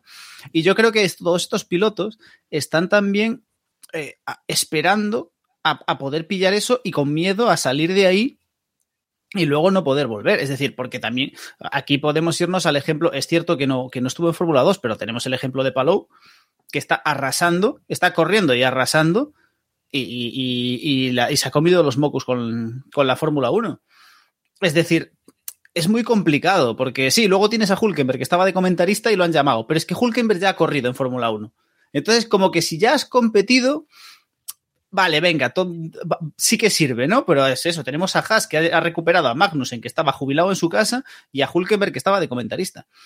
Pero todos estos chicos jóvenes que no han llegado a competir, yo creo que sí que tienen ese rollo de como salga de aquí, no me van a volver a llamar. O sea, si, si, si Aston Martin mete a Drugovic en resistencia, cuando se retire, es que, es que va, Aston Martin da igual, porque Aston Martin Alonso no se va a retirar nunca y Stroll no lo van a sacar de ahí. di- dice- Entonces, dice- claro, Drugovic Dice, dice Raúl Pochop en el, en el chat, Alonso retirará a Drugovic, que le preguntan a Bandor. Bueno, Claro. pues, No, porque a Stroll no lo van a sacar de aquí. Es que la- el error Si de Drugovic fue firmar por Aston Martin, que no hay sitio. Claro. Perdona, perdona. Si. Alonso un día, si Alonso un día decide retirarse en 2050 o cuando sea, eh, Stroll padre ya ha demostrado que no va a irse a por un perfil bajo como No, Stroll no. padre ha tenido a Vettel, ha tenido a Alonso y se va a ir a por otro perfil de ese nivel o de un nivel similar.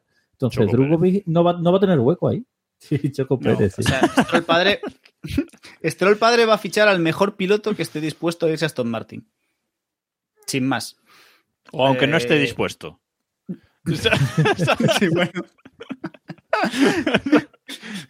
Será por dinero. Será Sí, por que, dinero. que no, no desca- no descartemos que, que repesque a Jenson Button o alguna cosa así, ¿sabes? Muy loca. Rollo, quiero un campeón del mundo. ¿Dónde está Nico Rosberg?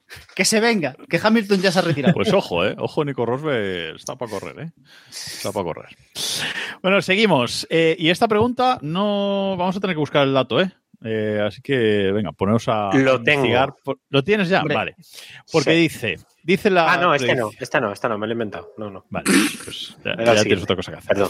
Eh, ¿Qué piloto estará más por delante de su compañero de equipo? Y decíamos, head to head, eh, combinado, clasificación más, eh, más carrera. Sí. Y yo tengo la duda de si es Williams o si es Red Bull. Tú no has ganado. En el resto, ya. en el resto de, en el resto de, de equipos. Ahora, ahora vamos con eso. Ahora vamos con, dejadme para el final. Ahora, en el resto de equipos creo que, que, que, bueno, que no ha habido tanta, tanta diferencia. Eh, Robe y Jero dijeron Alonso por Stroll, pero bueno, al final Stroll ha hecho alguna buena carrera. Eh, Héctor decía que Norris, supongo que la victoria de, de Piastri en la Spring la, la habrá sorprendido bastante. Eh, David y Diego iban por la opción quizás más lógica, que era Verstappen con, con Checo. Y aquí, las cosas hay que decirlas claras, el único que metió en, eh, en esta historia a, a un equipo de los de abajo fui yo, que... eh, pero nadie puso a Williams, ¿eh? eso también es de destacar, que nadie puso a Williams. Bueno, yo dije que De Vries estaría por delante de Sunoda, basta, muy por delante de, de Sunoda, con la cual un pin para mí, porque la predicción... Estuviste ahí muy bien, sí. Estuve bien, estuve bien. O sea, estuve acertado, di, di en el clavo de la, de la temporada. Claro, Entonces, bueno. Me voy a poner a hacer cuentas. aquí, claro, creo- aquí el David head to head, cuentas. claro, el head to head, ¿cómo lo vamos a medir? En porcentaje. No, por porcentaje. por por porcentaje, claro. Claro, es, lo- Es decir, pero, porcentaje. pero de puntos o de. Es decir, ¿contamos Claro, victorias? O sea, es decir, o sea, No, no, no, ¿contamos si quién queda delante victorias- de quién? No, o si contamos no, no, si diferente contamos puntos. victorias, no hay duda. O sea, no, No, va. Claro. Claro. No. Claro, es decir, Vamos a ver. No, no os liéis. El ganador es Verstappen. O sea, sí, porque es que si, si el head to head es carrera y clasificación, el ganador es Verstappen. claro, Ha quedado o sea, en carrera por delante de Pérez todas menos dos. Y en clasificaciones prácticamente todas. recordemos Bueno, pues que el- antes, de dar, antes de dar el punto, deja que David está haciendo cuentas. recordemos el dato, dos Pérez está por debajo de Verstappen. Hagamos el cálculo si dos Ya, pero son, Stroll son 27, 27 Sargents por debajo, ¿sabes? A nivel de puntos ya son 27 Sargents por debajo de, Claro, de algo. es que, a ver, en realidad, en realidad probablemente el piloto, o sea, el equipo donde más paliza le ha metido un piloto a otro es Williams. Porque solamente ha conseguido Sargent un punto de los otros 29 que Pero, era, 20 pero esto, esto lo hablamos, dijimos- creo que en su momento dijimos que por posición. Eran posiciones, no eran puntos, eran posiciones. Era- por era- posiciones es quedaba- Verstappen. Era, era quien quedaba por delante en carrera y clasificación, ¿no? Sí. O sea, Sí. era- pues si es eso, es Verstappen, porque lo acabo de calcular y Verstappen solamente ha quedado por detrás de Pérez cinco veces en todo el año, contando carreras y clasificaciones. Dos ¿Y en carrera y tres en ¿Y Albon por detrás de Sargent? No sé, pero no pueden ser solo cinco, o sea, tienen que ser más de cinco, aunque solo sea por abandonos, Uy, tienen que ser más de cinco. No sé, ¿eh? Uh, Mm. Mira, Mm, mira, mira, mira, no segunda, en la, que, en la ojo, se- que Sargent entró en Q, en una Q3, ¿eh? Mira, Cuidado. solo en las dos primeras carreras, solo en las dos primeras carreras, Sargent le ganó, o sea, en las tres primeras carreras, Sargent le ganó a Albon en dos de las tres. Ya solo con eso ya te das cuenta. Claro. Bueno, porque tuvo dos retiradas, claro, pero. Ya, bueno, pero eso cuenta también, es que eso cuenta. Es que eso cuenta. Claro. No sé, yo tengo dudas, ¿eh? Tengo Aceptamos dudas. Dejad a, David, dejad a David que haga sus cuentas. Pero, pero de verdad vas a poner. Tú mírale la cara. Está haciendo cuentas en ves- papel. Estoy haciendo la cuenta en un el- papelico, ¿eh? ves- ves el humo. papel y con boli. O sea, o sea. los, los que nos estáis viendo en directo en Twitch podéis ver ahora mismo cómo están muriendo las neuronas de David en directo. Le sale Estoy pasándolo fatal ahora mismo. Oye, oye, oye, pues, pues, pues, pues rectifico, ¿eh? El ganador ¿Ves? es te, ¿eh? Es que te estoy diciendo. Pues es Sí, que, sí, es o que sea- tiene que ser Albon. Sí, Yo sí, creo que es Albon Albon, ha quedado. pero- son- las dos que he dicho son las dos únicas veces. O sea, Albon ha quedado por delante de Sargent en, en todas las clasificaciones. Escribe, Albon ha escribe quedado la por delante de Pérez. Sargent en, Escribe en la todas Pérez. las clasificaciones, tío. Escribe- En todas las clasificaciones. Escríbele a Pérez y mándale ese dato. Que le va a Bueno, hacer nos pregunta, nos pregunta Barbadío en el chat que quién ha, dijo, ha dicho Verstappen. David y Diego dijeron Verstappen, pero bueno, el resumen es que ninguno hemos acertado. Así que aquí punto para, para ninguno, salvo que David lo rectifique en un, en un ratillo cuando... No, no, no, punto para Eh, ninguno, porque yo, uy, a mí me queda todavía un rato. Estoy haciendo reglas de tres. no más. La semana, la semana que viene os damos el resultado. Bueno, eh, pregunta interesante esta, bien tirada, muy, muy nuestra esta, esta siguiente pregunta. Y ojo, porque no era fácil y hay gente que ha acertado. ¿eh? Siguiente pregunta era, ¿quién será el undécimo de la temporada? Es decir, el, el undécimo piloto del Mundial de Constructores, que os recuerdo que ha sido Gasly. Ha sido Gasly. David, David, minuto y resultado. No, calla, no, no, perdón, perdón, que he Vale, hecho mal no, la no. cuenta. No. No, ha Ahora hecho sí. mal la ya- cuenta, vale. yo- yo lo he comprobado ya y es Albon, ¿eh? O sea, No, pero Pero no digas, déjalo, déjalo, Roberto. No, pero yo sí estoy intentando debatir. Estoy intentando debatir quién ha pegado más paliza, si Verstappen a Pérez o Alonso a Stroll. David está con sus mierdas, ¿sabes? Ojo, interesante, interesante lo que nos dice JR Baz en el, en el chat, que nos dice, debería ser su noda, que ha quedado por delante de tres compañeros. Es verdad. Y a ver, y La vamos, contracrónica. y no, no, no, y vamos, y, y a ver, y eso y tiene más mérito, porque es uno que ha quedado delante por tres compañeros y que, a cualqui- y que aquí habríamos apostado, aquí habríamos apostado porque iba a quedar por detrás de los tres. O de dos por lo menos. Eso, eso, sea, eso se apostó, eso se apostó y no todos apostamos contra su noda. Aquí hay sunodistas todavía vivos. Sí, sí, sí. Sí, sí, sí. No, no, no digo que no, no digo que no.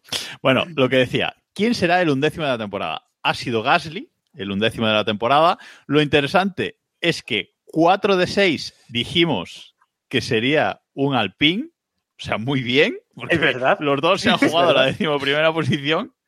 Eh, y Robe verdad, sí, y, y David acertaron diciendo Gasly. Eh, Héctor y Jero dijeron Ocon. Diego dijo Stroll. Que oye, mm, pues décimo Stroll. O sea, tampoco o sea, no fue está- mal tirada, ¿no? No estaba mal Eh, tirado. Por poco. Y yo dije botas, pues por lo que sea que ha quedado decimoquinto, pero, pero, pero, pero no iba mal tirada. Oye, qué temporada más eh, May decepcionante de, de Alpine, ¿no, Diego? Porque esperábamos mucho. Sí es verdad que se han chocado en un par de carreras, bueno, pero no se han pegado. Ha sido- o sea, no, no, no, yo estoy- totalmente indignado. Es decir, yo estoy totalmente indignado.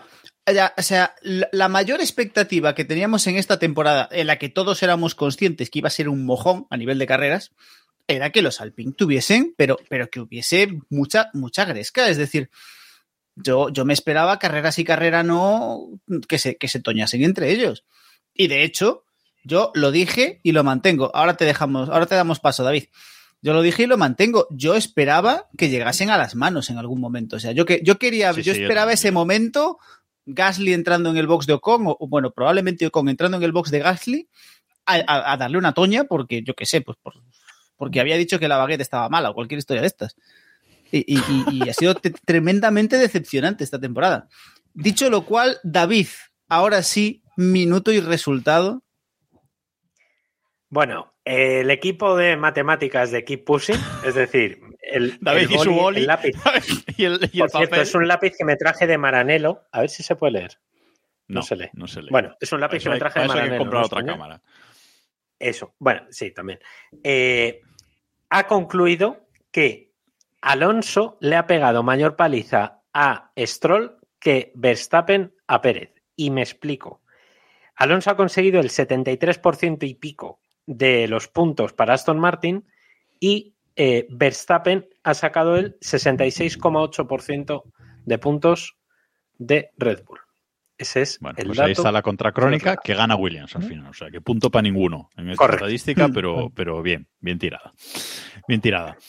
Eh, bueno, hablábamos de, mm, eh, de Alpine, que ya comentábamos antes, que dejen trabajar a su Sufu, no lo dejaron trabajar, se marchó y Ojo. al final, pues bueno. Pedro Portero nos está planteando aquí un escenario precioso, que es que, que subamos a No, Ocon no, no, al Red Bull. Por No, las No se risas. puede hacer.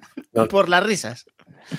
Lo A ver. prohíbe la fiscalía, la fiscalía, no. O sea, Oye, no- no pero se eso puede. ser, eso puede ser un balance of performance de puta madre, porque no va a ser Sí, capaz, desde no va a ser capaz, Para no va a ser capaz, claro, Oye, no va a ser capaz de ganar, pero lo puede echar fuera varias veces. Para el comentario, el que nos acaba de dejar Maragota, que dice: ¿Cómo puede ser que Gasly quede un décimo y Alpine no puntúe en todo el año? la perdición que había hecho Porque no pensáis, sois muy jóvenes, pero no os acordáis de lo que pasó, por ejemplo, en 2007, en el que McLaren acabó sin puntos. Y es verdad que lo dijo David en ese podcast, ¿eh? O algo así. No sé si por esta predicción o por otra, pero, pero tiró de ese de esa cosilla. Claro. Es un clásico. Ese El argumento, argumento es un es ese. clásico. Claro. Siempre se puede volver a los clásicos, a la historia. Bueno, eh, avanzamos, avanzamos con, con Alpine y vamos con la siguiente pregunta, que era un poco relacionada con alguna de las anteriores, pero eh, preguntábamos por los españoles, preguntábamos si eh, Sainz y Alonso ganarán alguna, alguna carrera. Y aquí, pues, eh, decía Robe que ninguno de los dos, fallito. Decía David, Héctor y yo que los dos, los dos ganarían una carrera, fallito. Y en esta ocasión acertaron Diego y Jero, que dijeron que Alonso no, y Sainz sí. Eh, bien tirada, Diego, bien tirada. Maravilloso.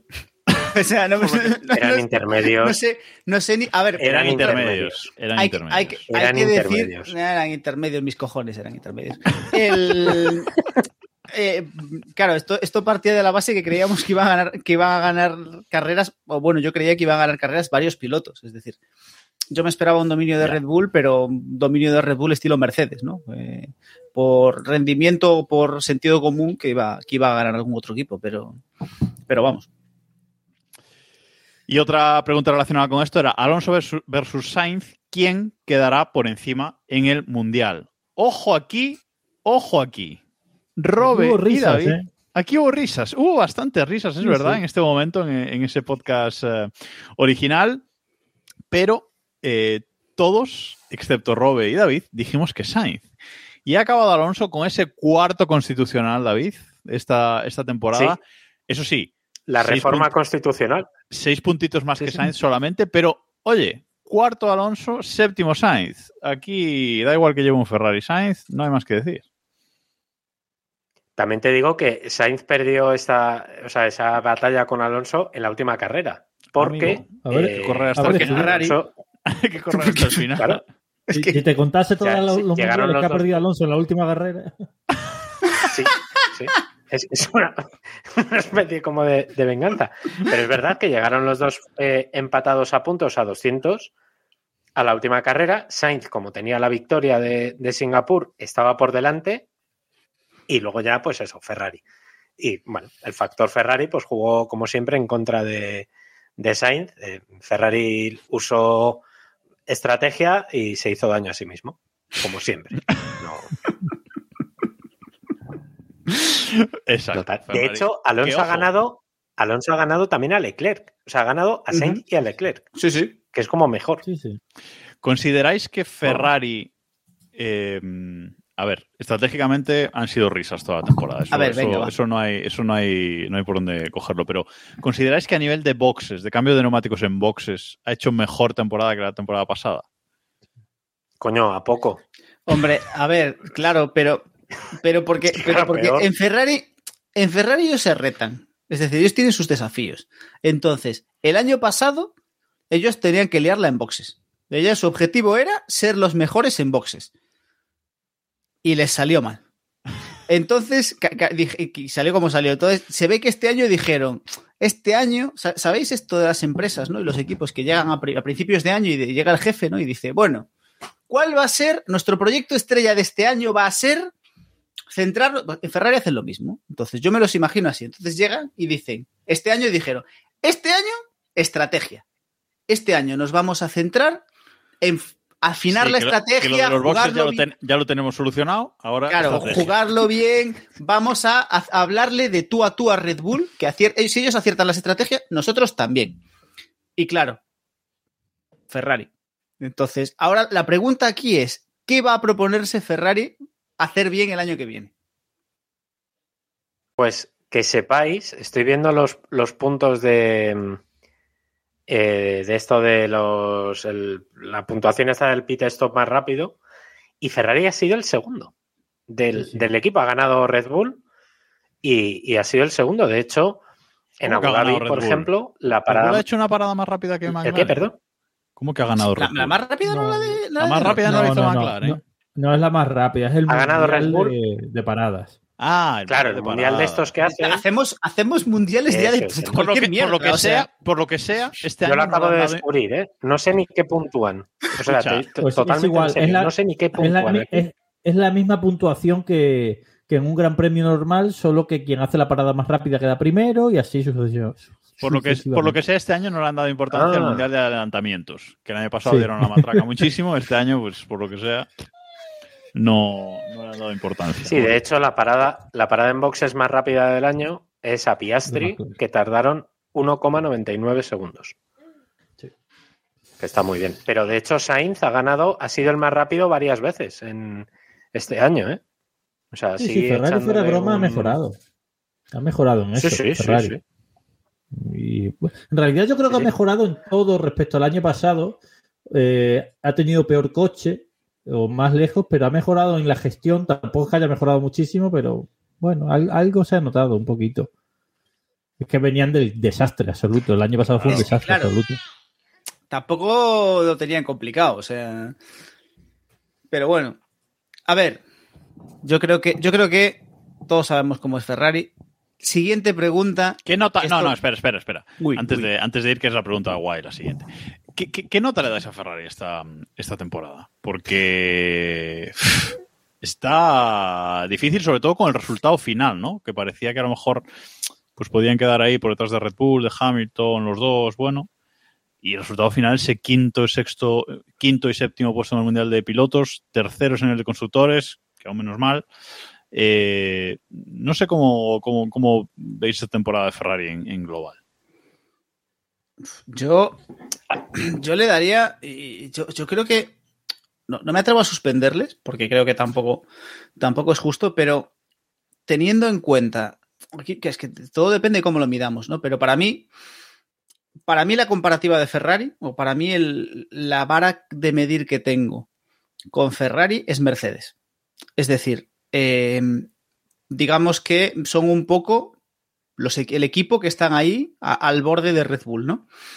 Porque, bueno, Aston Martin empezaron con un muy buen coche, pero es un equipo nuevo, sabemos que, que evolucionar no es fácil. Entonces, bueno, por historia, por lo que sea, McLaren empezaron sin coche directamente, se acordaron de llevarlo después de unos cuantos grandes premios, pero Mercedes y Red Bull, digo, Mercedes y Ferrari estaban ahí. Entonces, para mí, eh, Ferrari teniendo un coche mm, mejor de forma constante durante toda la temporada, habiendo sido el único equipo que ha ganado una carrera, aparte de Red Bull, el hecho de que hayan quedado por detrás de Mercedes y aparte mm, notablemente por, por detrás de Mercedes, bueno, notablemente, en, en constructores no, pero en pilotos sí, para mí es un, es un muy, es un, no voy a decir un muy mal resultado, pero para mí es un mal resultado. Yo creo que Para mí les es. doy un 5, o sea, yo creo que tienen un 5, 5 o 6 porque han ganado una carrera, han hecho cosas bien, pero es que teniendo en cuenta cómo empezó la temporada Mercedes, tendrías que no, no, no tendría que haber discusión desde mi, desde mi punto de vista. ¿eh? Por cierto, No que se puede no- aprobar. Yo, yo a Ferrari no lo puedo aprobar porque siguen teniendo problemas endémicos. Tú no puedes perder eh, todas las poles que ha perdido Leclerc este año. No tengo ahora mismo en la cabeza cuántas son, pero si sales desde la pole no puedes acabar. Ha acabado varias carreras fuera del podio. O sea, no estamos hablando de que, vale, sales en la pole, te pasa Verstappen porque lleva un obús, vale, pues que has acabado fuera del podio. Por tanto, como equipo, aunque Ferrari ha mejorado cosas que eran notables, como por ejemplo lo de las paradas en boxes, sigue teniendo un déficit en las estrategias eh, eh, esperpéntico. Y a- si a eso le unes que este año el coche no es tan bueno como era el del año pasado, yo creo que no se le puede, no se le puede aprobar, incluso pese a la victoria de Singapur. O sea, y el, y el buen resultado, por ejemplo, en Monza, que, que fueron, yo creo, los picos, ¿no? Que tuvo, que tuvo Ferrari eh, este año. Eh, No, sigo viéndole porque, por ejemplo, Mercedes no ha fallado tanto. Por eso han quedado ligeramente por encima de ellos en, en el Mundial de Constructores y han tenido resultados mucho más regulares, teniendo un Russell que no ha estado todo lo brillante que había estado el año pasado y, y a un Hamilton que también ha tenido fallos. Pero Mercedes les ha, ha sido un equipo mucho más consistente con respecto a, a Ferrari. Yo no les apruebo. En consistencia, sin duda. Eh, a- antes de darle paso a Robe, eh, nos pasaba Barbadiu eh, los tiempos medios de paradas en 2023. Y ojo Alfa Romeo, tiempo medio de parada 3,36 segundos. Hola. De Hola. vacaciones. Los datos que le gustan a Audi, ¿no? Madre mía. Bueno, Ferrari y Roy. Sí, bueno, es un poco lo que, lo que ya se ha dicho, ¿no? Que han tenido problemas que, que ya vienen muchos años teniendo para optimizar su- sus recursos. Eh, Mercedes es un equipo que con menos, con menos coche, yo creo, eh, ha conseguido sacar mejores resultados. Ya lo hizo la temporada pasada. Y Ferrari yo creo que este año ha estado un poco mejor en gestión de recursos, pero ha tenido menos recursos. Y se ha quedado por detrás. Igualmente debería haber estado Ferrari por delante de Mercedes. O sea, yo creo que Ferrari ha tenido más coche que Mercedes todo el año, ha tenido un coche capaz de quitarle poles en diversos momentos de la temporada a, Red Bull y sí, se me queda un poco a poco y se me sigue quedando como un equipo muy mal optimizado, pero creo que han mejorado. Era fácil mejorar porque el año pasado fue un desastre. Bueno, pues después de venir de un año, una temporada en la que parecía que Ferrari revivía y tal, pues han venido otra vez abajo y este año pues más para abajo. Y la duda es si para el año más para abajo, que no sé si puede ir ya, o, o vuelven a recuperar el, el fuelle, ¿no? Pero bueno, lo, veremos. Vamos con la siguiente predicción, que ya solo nos quedan tres, eh, y es una predicción que el año pasado reísteis muchísimo de mí, porque yo dije que Alonso iba a hacer 10 podios en 2022 con el Alpine, no hizo ninguno, Eh, y este año lo he vuelto a repetir. Eh, dije que haría 10 podios. Y amigos, ha sido el que más se ha acercado en la previsión, porque ha hecho 8. Ah, bueno. Alonso está... eh, ha hecho, bueno, tú también, pero claro, Ah, depende si hacemos precio justo o no. Claro, es que, claro. Bueno, Es sin pasarse. El precio justo era acercarse lo máximo posible sin pasarse. ya estamos, ya estamos. No, bueno, claro. Alonso, ha hecho, Alonso ha hecho 8 podios esta temporada. Robe ha dicho 6, yo he dicho 10. Vale, los dos a distancia de 2 me, me- me vale, pero nadie ha acertado. Ya os lo digo que nadie ha acertado porque David y Héctor dijeron 3, Diego dijo 4 y Jero, que estuvo bastante positivo durante todo ese podcast con Aston Martin, eh, dijo que 5. Así que, eh, bueno, de todas formas, tenemos que decir que ha superado las expectativas de prácticamente todos. O sea, yo dije lo de los 10 un poco por mantener la coña del año anterior, las cosas como son. Eh, aunque creía que iba a hacer varios, no sé si, no sé si tantos, ¿no? Pero realmente, con lo que vimos el año pasado de Aston Martin, esta temporada ha sido absolutamente espectacular con esa unión con, con Alonso, ¿no? Tenemos que decir que nadie aquí lo podíamos esperar, sí, después de la pretemporada, ¿no, David? Que ahí ya se vieron cositas. Sí, pero a ver, yo creo que, y, nos ha pasado a todos, ¿no? Quitándote a ti que, que dijiste 10 podios, eh, el resto hemos sido, hemos, nos hemos quedado cortos. Nadie, yo creo que nadie en su sano juicio, después de donde venía Aston Martin, pese a la buena pretemporada, eh, el contexto, estábamos casi convencidos de que Alonso lo iba a hacer bien, pero no iba a estar ocho veces en el, en el podio. Yo creo que sobre todo a mí lo que me sorprendió, lo que más me chocó fue el inicio de temporada en la que, joder, es que eran intermedios. Es que lo hemos dicho varias veces en, esta, en, esta, en este podcast, pero eh, esa carrera en Mónaco, eh, celebrada además en un día electoral, el 28 de Sí. mayo, eh, eh, yo creo que esa carrera que tuvo la victoria muy cerca, ¿no? Una decisión de, de boxes, eh, yo creo que es la demostración de que Aston Martin lo tuvo este año muy, muy cerca, muy, muy cerca.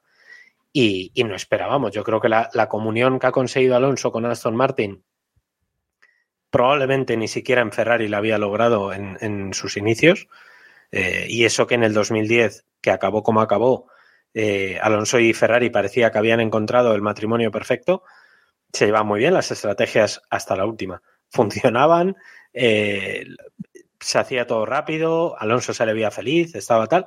Este año Alonso y la manada de leprechauns que tiene, que son una secta, eh, me parece que yo no le he visto más contento en la vida. O sea, me ha sorprendido mucho esa unión tan perfecta que han conseguido un equipo que, del que no esperábamos Esa nada. legión de seguidores que tiene dentro de Aston Martin. Dentro, dentro de Aston Martin. A mí, o sea, yo no digo la- los descerebrados, los niños rata de, de Twitter, ¿no? Los nanosexo y esta gente. Sino yo digo lo- la- lo- los mecánicos que tienen en, en el equipo, ¿no? Los pelirrojos, ¿no? Los zanahorios, como, como se les bautizó. Que me parece que quizá también es parte de el que también explica parte del éxito, ¿no? Que ha tenido Aston Martin y, Alonso, por lo menos hasta eso que le caparon a Aston Martin en, en verano y que no sabremos qué es hasta el año que viene, probablemente. Sí, esas cositas siempre las vamos a saber a, a posteriori. Eh, a mí me sorprendió eh, mucho también, evidentemente, como, como a todos, pero eh, me gusta que incluso en los malos grandes premios de esta, de esta temporada, que ha habido que ha habido varios, sobre todo hacia el final, Estados Unidos, eh, eh, México, con esas dos retiradas, las únicas dos retiradas de, de Alonso esta, esta temporada, pero incluso Singapur, que fue un gran premio absolutamente nefasto. Eh, siempre ha habido mucha unión en ese, en ese equipo, siempre ha habido buenas palabras, Sí. bueno, hay que mejorar esto, lo otro, pero nunca ha habido echarse en cara como evidentemente en Alpine sí hubo mucho, ¿no? Ya el año pasado. Sí. Yo no- no sé el año que. Creo que el equipo del que menos sé qué esperar para el año que viene es Aston Martin. Porque Estoy de acuerdo. Es verdad que cuando fichó Alonso por Aston Martin, si nos dicen que iba a hacer ocho podios este año, lo hubiésemos firmado Vamos. y Si no nos lo hubiésemos ni hace creído. uno, si Sí. nos dicen que hace uno, Sí, pero, pero, pero, eh, después de las primeras cinco o seis carreras en las que ya llevaba cinco podios, ocho nos hubiesen parecido muy pocos. Porque Sí, llevaba cinco, en las, seis- cinco en las seis primeras. O sea que es que ha, ha sido un subidón, bajón. Luego ha habido un pequeño repunto otra vez al final, no solo por el podio de Brasil, sino que incluso carreras como Abu Dhabi y Las Vegas estaba un poco más cerca otra vez. Entonces no sé qué esperar de Aston Martin para el año que viene. No tengo ni idea. Estoy, o sea, creo que McLaren va a seguir ahí, donde está, pero Aston Martin no sé qué pensar. No sé qué Es que la clave de esto también es que eh, Aston Martin, más allá de que tenía un cochazo, eh, te- jugó con la incomparecencia del resto. Porque McLaren no estaba, Mercedes estaba como estaba y Ferrari era Ferrari. A poco que Mercedes y McLaren se mantengan donde han terminado la temporada, la foto para Aston Martin es mucho más complicada el año que viene. Entonces, ojalá me equivoque porque realmente lo que, lo que, lo que, más nos interesa a todos es tener un Aston Martin competitivo y en general, es decir, lo, que nos interesa a todos es que al menos, asumiendo que el, el mundial está decidido, por lo menos eh, que lo que hay justo debajo, ¿no? Ese Mercedes, Aston Martin, Fer- eh, Ferrari, McLaren, que haya la mayor igualdad posible y por lo menos que nos, debi- que nos divirtamos por que nos divirtamos por ahí. Pero la verdad es que no, no pinta bonito para Aston Martin. Aún así, nos han sorprendido este año. Oye, quizás tenemos que darles un, un voto de confianza. Oye, quizás lo, quizás lo vuelvan a hacer bien. Ah, Yo tengo fe. Yo tengo fe en Sí. ese podio de Brasil, ¿eh? Perdón. Es que según leí, yo tengo mucha fe en otra cosa que, que he leído y que he comprobado y que parece que sí es así. Y es que eh, después de la carrera de Abu Dhabi se hicieron unos test eh, allí en Abu Dhabi eh, para jóvenes pilotos y tal. Creo que, Que, se que nos olvidamos ¿no? completamente de comentar la Sí. semana pasada. Por cierto, comentamos los de MotoGP, pero no los de la Fórmula 1. Por lo que sea. Creo que se subió Drugovic al, al Aston Martin. eh, y el caso es que Aston Martin en ese test montó el alerón delantero prohibido. El alerón delantero prohibido, que le habían prohibido a, mitad de temporada, lo montó en ese test. Entonces no sé qué significa eso. Pero lo montó seguro, ¿eh? Hmm, No, pues probablemente que la- el camino de evolución del, del coche vaya por ahí. Por eso, precisamente, todas las novedades que han ido implementando desde que le prohíben ese alerón delantero hacia adelante no funcionaron. Porque el camino que decidieron los técnicos era ese y entiendo que es con el que van a trabajar para el coche del año que viene. Sí, pero eso significa que se lo han legalizado otra vez o qué? Bueno, o que, no, o que van no, no, a encontrar que, una que forma. ideas de ese. Ya. Claro, que lo adaptan. O que van a encontrar una forma de, de- de, pues de tener un rendimiento similar, ¿no? Con, con una pieza parecida, veremos. O que lo van a poner y hasta que los descubran. Y ya está. Y eso que me llevo. O sea, Sí, sí. Bueno, Bueno, vamos con la siguiente predicción que puse en mute. Quería quitar el mute y lo puse. Bueno, vamos con la siguiente predicción, que, que esta es la fácil de la temporada, porque era así como dijimos que Red Bull iba, todos dijimos que Red Bull iba a ganar el Mundial de, pilot, eh, de Constructores. La siguiente pregunta era ¿quién gana el Mundial de Pilotos? Y todos dijimos que Verstappen. O sea, eh, fijaos bien, ¿eh? Eh, ha Eh, hablado- una cosa. sí. Lo digo ya. El año que viene hay que. eh, yo creo que hay que quitar esta pregunta porque es una estupidez. Sí, Y yo creo que podemos preguntar quién va a ser subcampeón. sí, sí. sí. Que es mucho más interesante. parece. Me parece ¿Revalidará título Checo, Checo Pérez? Sí, exacto. sí, sí, sí. Fijaos que, que Robe ha dicho muchas veces por aquí lo de ese artículo que escribió como resumen de los, de los test y, y es tal cual, o sea, todos teníamos, no es que Robe tuviera esa sensación, es que todos realmente teníamos Todos, esa, todos. esa sensación. A lo mejor unos con más o menos fe de que arrasara de más o menos forma, de mayor o menor forma, pero que lo iba a ganar, estaba claro. Y ahora mismo, incluso sin test, tenemos esa sensación de cara al año que viene. O sea que ¿Alguien tiene dudas? Yo no digo triste. dudas, la más mínima duda de que Verstappen No, va a ganar el año no. que viene. no. Yo tengo no. esperanzas. Yo. Pero, Yo- eso no son, pero no son dudas. Son No, yo tengo esperanza de que alguien se equivoque, de que le meta mano de manera lamentable a Red Bull, que no lo sé. Yo tengo esperanza. Acorda- yo me agarro a 2021, que también era un año en el que no esperábamos nada y joder, llegamos al final de carrera como acaba- la Ya, pero ahí la diferencia es el que venía desde abajo era Red Bull Ya. y ahora el que viene desde abajo es Ferrari, Aston Martin, Mercedes, No lo sé. Bueno, Mercedes, tío, yo McLaren. Yo le tengo Mercedes. esperanza. Yo, yo ahí, el, el- al, al único al que le, le puedo dar un atisbo de esperanza es a Mercedes, porque Mercedes lleva dos años perdido. Y este año, Es que por no fin, si- se han no sé reconducido. si me apetece. Ya, tío, sí. A ver, Es que estoy A harto, ver. es como, la- es como las elecciones, el PP, el PSOE siempre, el Mercedes, Ya, Red Bull, Red Bull, Mercedes, que se vayan a tomar por saco los dos. Yo ¿no? tengo ganas, yo realmente de lo que tengo ganas es de que Ferrari saque un coche que arrase. Porque aunque Ferrari saque un coche que arrase, va a ganar Verstappen va- no, o sea, no, no digo que vaya a ganar Verstappen, pero que, que va a ser una temporada divertida, seguro. Seguro, porque la van a liar en algún momento. Entonces, creo que es el Sí, único porque equipo no que- saben que no qué me hacer. Se verán ahí arriba y dirán. Efectivamente. Dice, hostia, Claro. voy primero con 25 segundos de ventaja del segundo. ¿Qué hay que hacer? ¿Y ahora qué? ¿Y ahora ¿Qué hago? ¿Parada en boxes de 10 segundos, stop and go o qué hago aquí? ¿no? Entonces, Sí. bueno. Entonces, oye, es la única, yo creo que es la única opción. O ya que Aston Martin y Alonso arrasen. Entonces ya, pues nada, disfrute personal y la temporada que sea una mierda. Pero bueno, oye. bueno, y vamos con la última, la última pregunta. Y ojo, ¿eh? Vamos a hacer repaso. No sé si has sumado, David, ya esta pregunta. No, no has sumado. No, No, esa, esa no está, su- esa no está Su- sumada. Mi suma- pregunta, Suma la pregunta aquí es, ¿también puntúa, o sea, aquí puntuamos por equipo o Sí, puntuamos es que en eso es que eso voy, es que eso voy. Eh, el resumen de hasta ahora es que Robe, bueno, si sumamos uno más para todos, Robe lleva 14 puntos, David lleva 9. no, pero creo que ya está sumado. ¿no? 13, ¿O no? 13, ¿Pero 13, ha lleva sumado o 13. no? Es que es lo que le Lleva estoy preguntando a David. No, no, no lo ha sumado. Que sí, no lo ha sumado. lo que yo digo. No. Bueno, es igual. O sea, son, es uno Bueno, más. da igual, O sea, tam- es uno más para todos. Pero Robe lleva 13, David lleva. A ver, David, deja de cambiarme los datos. Robe 14, David 9, Diego, Héctor y yo 11 y Jero lleva 12 puntos. Así que eh, por delante Roberto, pero es que ahora nos jugamos 10 puntos. Ahora cada equipo es un punto. ¿Vale? Entonces. el, tele- eh, el televoto de Eurovisión, bien. el televoto, exacto. El televoto de Eurovisión, bien hecho, ¿no? Entonces, a ver. Estoy ver muy tranquilo. bueno, esta Robes ahora pregunta, mismo Suecia. esta pregunta eh, lo que preguntábamos es qué compañero de equipo eh, en cada uno de los equipos eh, iba a quedar por delante. Ya adivinaréis que yo tengo un equipo que ya tal. Eh, entonces, eh, por delante en el Mundial de, de Pilotos, eh, se entiende, ¿vale? Mercedes. Eh, empezamos por Mercedes. Todos dijimos que Hamilton, excepto David y Jero, que dijeron que Russell.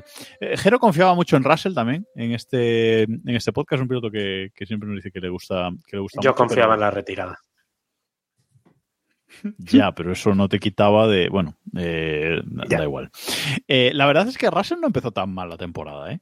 Eh, se vino abajo a partir de, bueno, de la llegada a Europa, un poco ahí, se vino bastante, bastante abajo, pero no empezó mal la, la temporada. Luego tuvo esa desconexión en, en Singapur, bueno, mm, cositas, ¿no? Eh, no sé cómo, cómo consideras la temporada de, de- de Mercedes, que no hemos hablado mucho en el podcast de, de hoy, la verdad. La temporada de Mercedes y sobre todo la de, la de Russell. Diego. Yo es que aquí voté. Bueno, dale, Diego. Eh, yo, la temporada de Mercedes, lo he defendido varias veces. Creo que luces y sombras, es decir, creo que han, han sacado petróleo de una temporada que prometía que fuese lamentable. Es decir, empezaron la temporada con un coche súper complicado y con un coche que no, que no tenía mucho sentido, es decir, que no sabían qué hacer con él. Y han terminado la temporada como el segundo equipo, como eh, tercero, con Hamilton tercero en el Mundial, eh, que es decir, es algo para mí sorprendente teniendo en cuenta de dónde partían. ¿Qué pasa?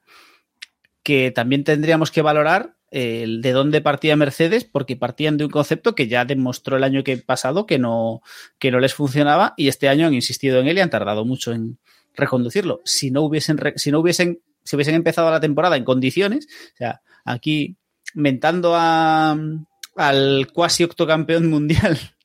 Si le hubiesen hecho caso cuando dijo que, la mierda de los pontones no funcionaba, pues mm, para pues bueno, Pérez no sería subcampeón desde luego.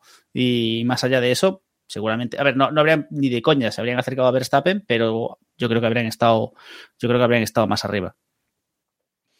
Esos 51 puntos de diferencia entre Pérez y Hamilton, efectivamente, si a principio de temporada, que fue cuando en cinco carreras Pérez hizo eh, cuatro podios, luego no tendría sus números ya más, eh, bueno, pues evidentemente la, la historia habría sido, habría sido diferente.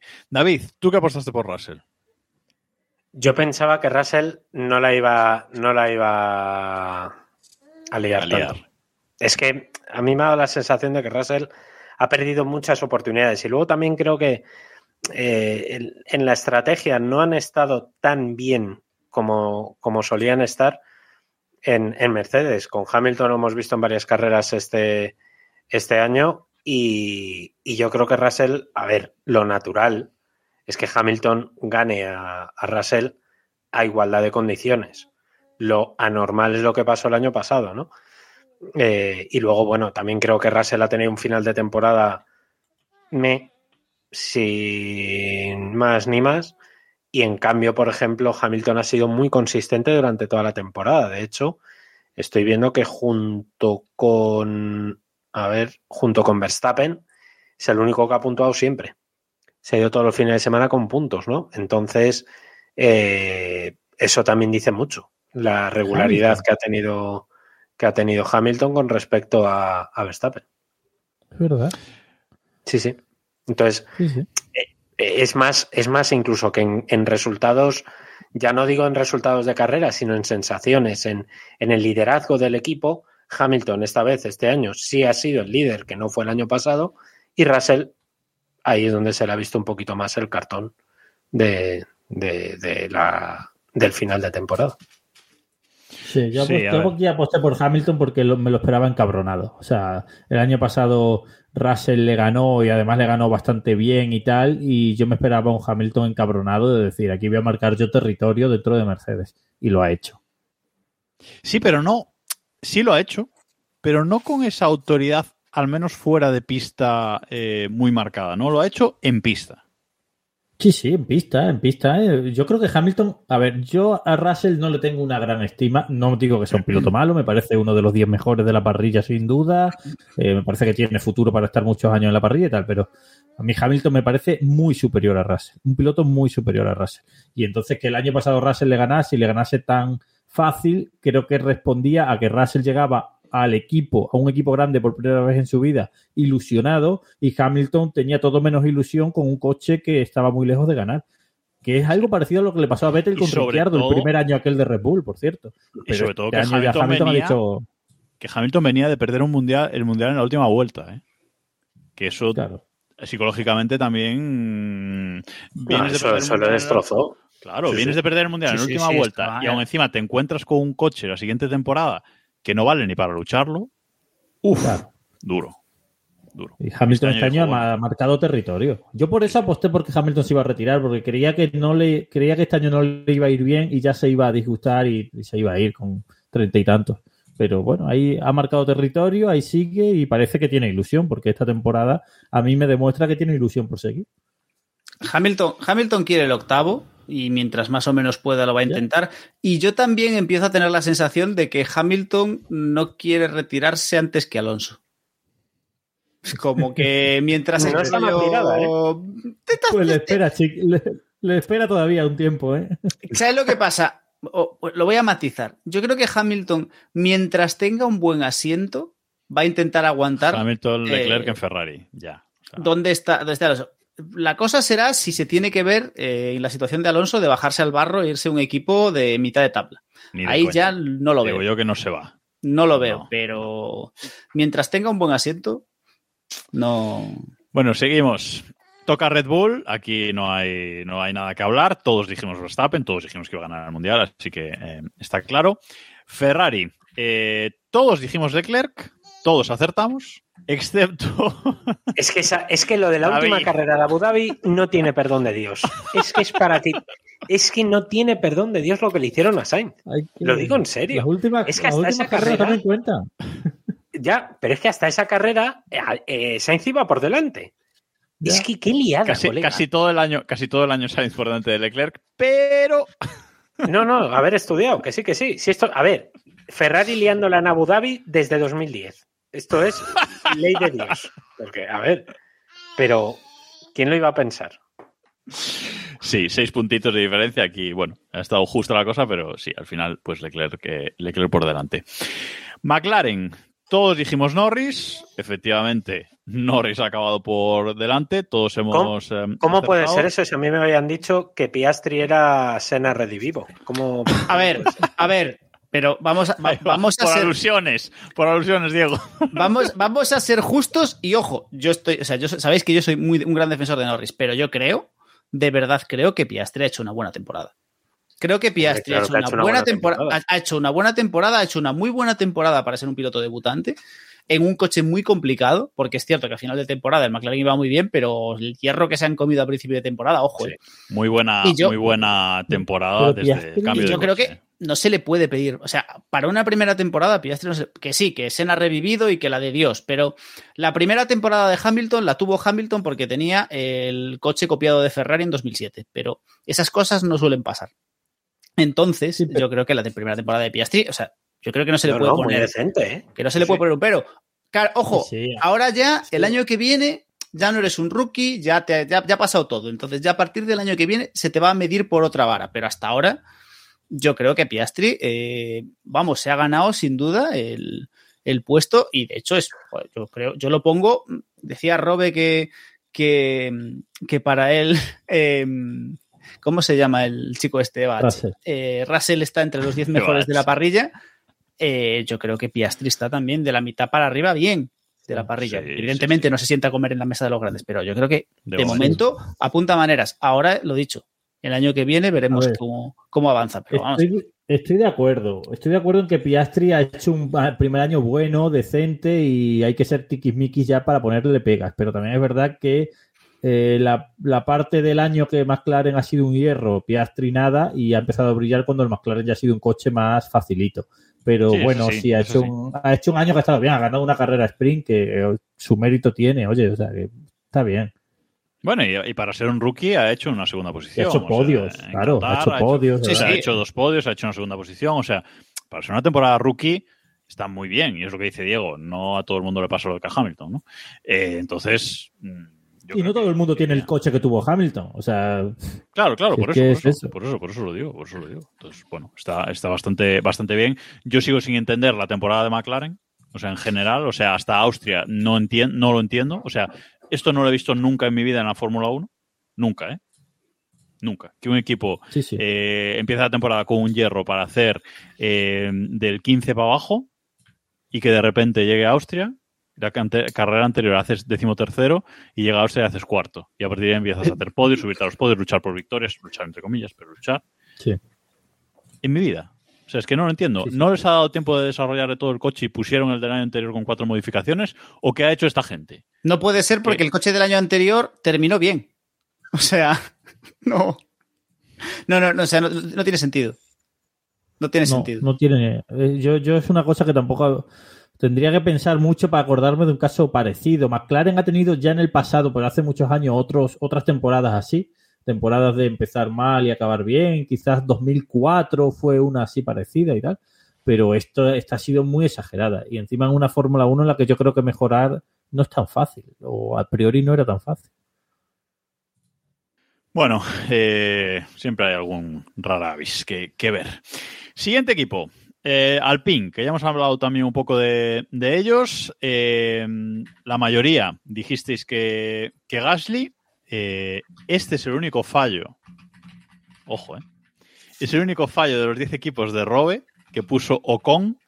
Y yo vengo aquí a arrastrarme por el barro de la vergüenza por haber puesto a Ocon por delante de Gasly por favor, con lo que yo odio a Ocon, no sé qué, qué cable se me cruzó ese día, pero no, no, no, no. O sea, me alegro muchísimo. Vale que en la última carrera esperábamos más de, de Ocon y que la liase muchísimo para acabar por delante de Gasly. Hubo esa posibilidad, lucharon hasta la última carrera, pero bueno, Gasly, Gasly por delante. Mm, ¿Te ha sorprendido la temporada de Gasly, Robe, por, por esta predicción que hicimos? Sí. Sí, yo creía que Ocon le iba a ganar bien, ¿eh? Eh, o sea, lo reconozco que creía que Ocon le iba a ganar con cierta comodidad. Quizás tengo más estima a Ocon de lo que me parece, pero es que, no sé, Ocon me parece un piloto mejor que Gasly y me lo sigue pareciendo a día de hoy. Si yo tuviese que fichar hoy a un piloto para mi equipo, no ficharía ninguno de los dos, pero si no me quedase más remedio, ficharía Ocon. Me parece mejor piloto, me parece que tiene más talento, también me parece que tiene la cabeza un poco peor, pero bueno. Pero no sé, me ha sorprendido. Encima, él era el que ya llevaba más tiempo en el equipo, Gasly era el recién llegado y sabía que Ocon iba a estar motivado por ese pique personal, pero me ha sorprendido. La verdad es que me ha sorprendido mucho este resultado. Y vamos con el retratado del podcast, porque muchos habéis reído de mí hoy, hasta aquí, pero vamos con Alfa Tauri. Alfa Tauri, solo Robe y Jero dijeron que Sunoda quedaría por delante. David, Diego y yo dijimos que Debris, que yo lo tengo justificado, porque ya dije antes que Debris iba a machacar. Pero, mm, a ver, mm, Héctor no está, pero mm, los otros dos, David, que Diego. Lo mío, lo mío es por tirria su noda, ¿eh? No, o sea, no, A ver, no, no tengo ningún otro argumento. a ver, esto, esto, esto es sencillo. Eh, después, pues eso, es que es que por cero confianza en su noda.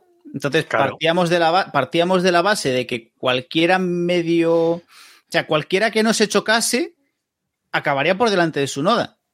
Entonces, el razonamiento era válido. Lo que no contábamos era que Debris podía sorprendernos. ¿Sabes? Es decir, pero bueno. Ya nos ha quedado, Voy- nos ha quedado aprendido. Dicho esto, el año que viene volveremos a apostar en contra de su noda.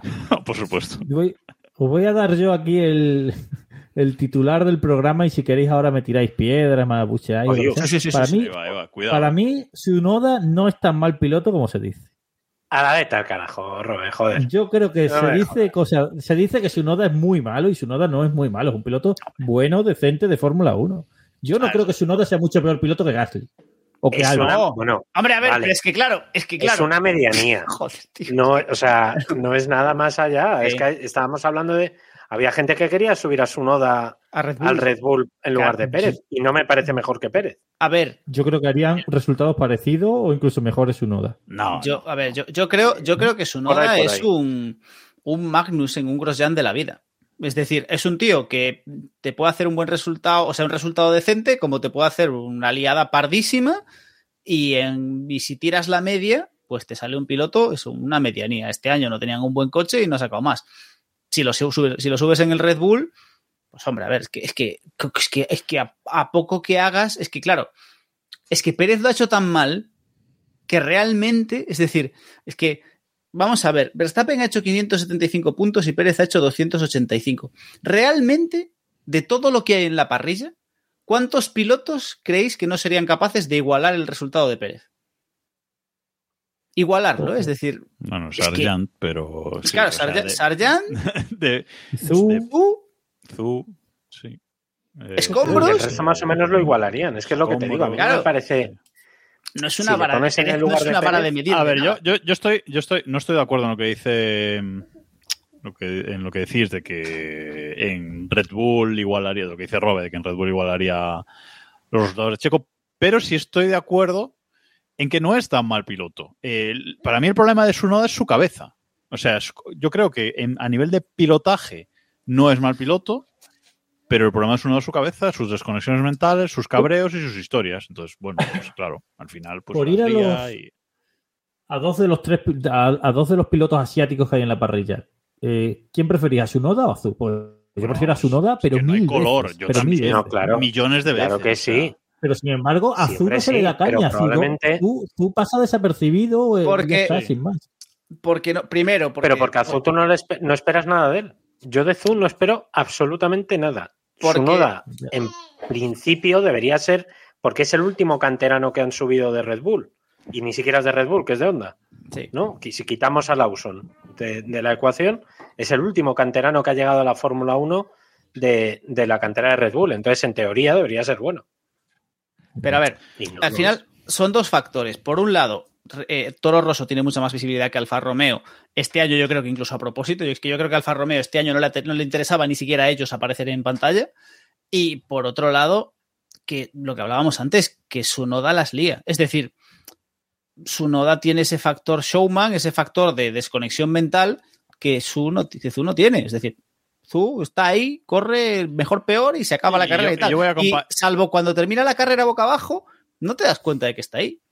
Pero Sunoda cuando cortocircuita sale en la tele. Mira, nos lo dice, nos lo dice Alekai 14.600, 140.600 en el, en el chat. Eh, Zu es la irrelevancia absoluta. ¿A quién Eh, le eh. dais el premio a piloto irrelevante esta temporada? Yo a Zu. A. Nick Heifel. A Nick Heifel. Siempre.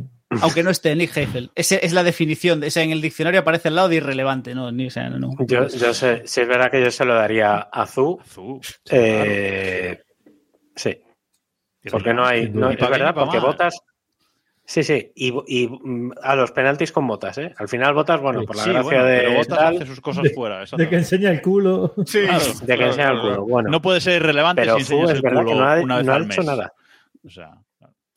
Sí. Bueno, seguimos, que tenemos que cerrar esto. Eh, Aston Martin, todos hemos dicho Alonso, ya hemos hablado suficiente, no había sorpresas aquí de, de ningún tipo, espero. En Williams lo mismo, todos dijimos que Albon, tampoco había, había ninguna sorpresa con Sargent. En Alfa Romeo, lo que estamos diciendo, todos dijimos que, que a Botas. Y en Haas sí ha habido más variedad, porque aquí seguramente no, no, no estaban las cosas nada claras.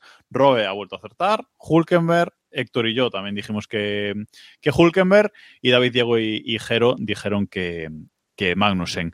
Y bueno, la diferencia tampoco ha sido tanta porque Hulkenberg ha acabado eh, decimosexto, pero con nueve puntos, y Magnussen decimonoveno con tres puntos, es decir, seis puntos de diferencia. O sea, tampoco Ahí- la cosa, vamos. Y, además, y además con un dato, eh, Magnussen ha puntuado en tres carreras y Hulkenberg solo en dos. Pero Pues claro, sí. los resultados de Hulkenberg han sido Hul- bastante mejores. Hulkenberg pilló un gañotazo en Australia y ha vivido el cuento desde entonces. Efectivamente. Sí, Básicamente. Hulkenberg solo, pilot- solo puntuó en una carrera. No, en dos. En dos, No. en dos. En dos. En No, Australia. Australia también en- pero vamos, que con, pero en los con la de sprints, Australia. pero digo, digo Gran Premio, carrera de Gran Premio, carrera de domingo solo puntuó en una. Y Ah, bueno. Magnussen, Ah, eso sí, en- pues. en Magnussen en tres. Claro. Pero vamos, que con la carrera en la que puntos. Hulkenberg, adelanta al otro. Sí, sí, sí, Adelanta sí, más. sí, sí, sí, sí, sí, exacto, exacto. O sea, bueno, el dato es, eh, eh, está ahí. Eh, creo que poco hay que decir de la temporada de Haas. Os preguntaba antes el piloto irrelevante. No sé si el equipo irrelevante se lo dais a Alfa Romeo o a Haas, Alfa último en el Mundial, porque yo tengo dudas. ¿eh? Diego Para mí, Alfa Romeo, por eso, porque aunque han hecho más puntos, es que yo, te- yo tengo la sensación de que Alfa Romeo realmente eh, no querían salir. O sea, es como no que están ahí, pero que nadie se dé cuenta. ¿Sabes? Es, es decir, Haas, aunque sea por sus cosas y tal, sí que han tenido, o a lo mejor es cosa mía porque me interesa, porque Haas me parece un equipo más divertido que Alfa Romeo y a lo mejor le presto más atención, pero, pero para Pero mí. si lo, eh, único, si lo único divertido que ha hecho Haas esta temporada ha sido la, la liada esa en Australia con Debris. No ha habido más. No ha no ha habido más momentos divertidos de Haas. Eso, eso es lo que, lo ¿Y que le ha echo hecho Alfa falta, Romeo? ¿no? Si ni No, siquiera han Romeo- volcado un coche. Pero es que- pero es, es que Alfa Romeo no se esperaba nada de vosotros y aún así no me habéis decepcionado porque no esperaba nada. Entonces, no- pero, pero- pero Haas sí esperaba.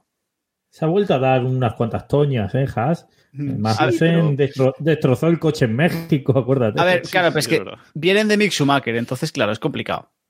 Claro. O sea, es que, No claro. yo, yo- yo- yo tengo dudas en ese sentido, ¿eh? pero bueno, eh, sí, que los dos equipos, mm, vamos, muy por abajo. Bueno, y hasta aquí eh, las predicciones, este repaso de, mm, de temporada, que por cierto, antes dijimos mal las cuentas, ya nos lo decía Barbadío en el chat, que ha ido llevando la cuenta, ¿eh? ojo, a ver que no mintiéramos a nadie. Pero bueno, ahora hemos hecho repaso de, predicciones y, y bueno, así como esta temporada ha acertado varios podios, varias porras de Gran Premio y de podios, pues en las previsiones de, de temporada, pues también Robe, ganador, 20 puntos aquí, eh, ganador de las previsiones de temporada, seguido de cerca por Héctor, que ha remontado aquí al, al final en esto de los, de los equipos, solo el desliz de Debris, eh, 19 puntos para, para Héctor, o sea que, bueno, eh, muy bien, felicidades a los dos por vuestras, por vuestras previsiones.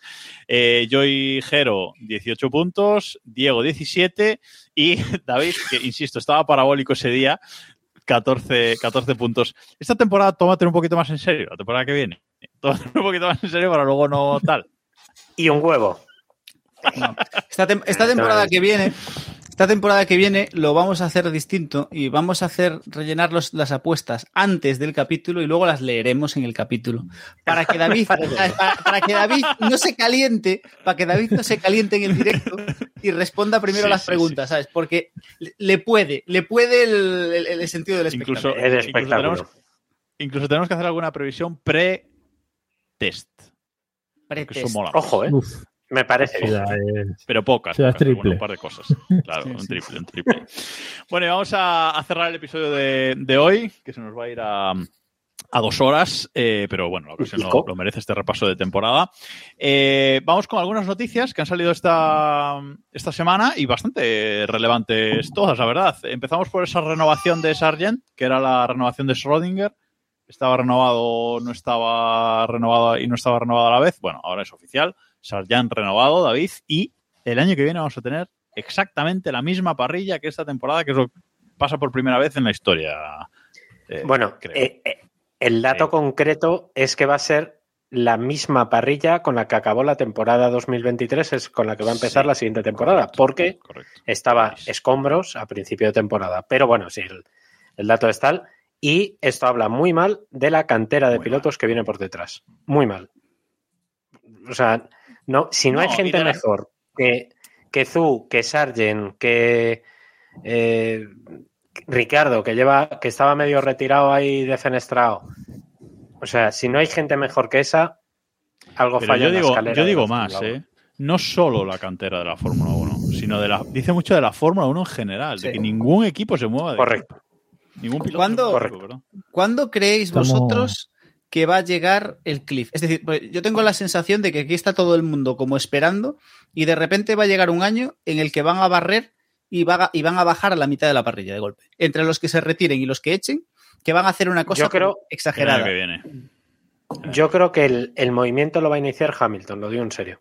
Porque Hamilton es un asiento muy jugoso, es un Pero Mercedes. que Hamilton es un tiene coche contrato potente. hasta 2026. 2025 Sí. inclusive. Insisto en que 26 inclusive. En, en la cabeza de David, en la cabeza de David es 26 otra claro, y, no, y no creo que lleguemos a la renovación de. Bueno, a la nueva normativa sin cambios grandes. Hay mucho piloto que acaba contrato en 2024.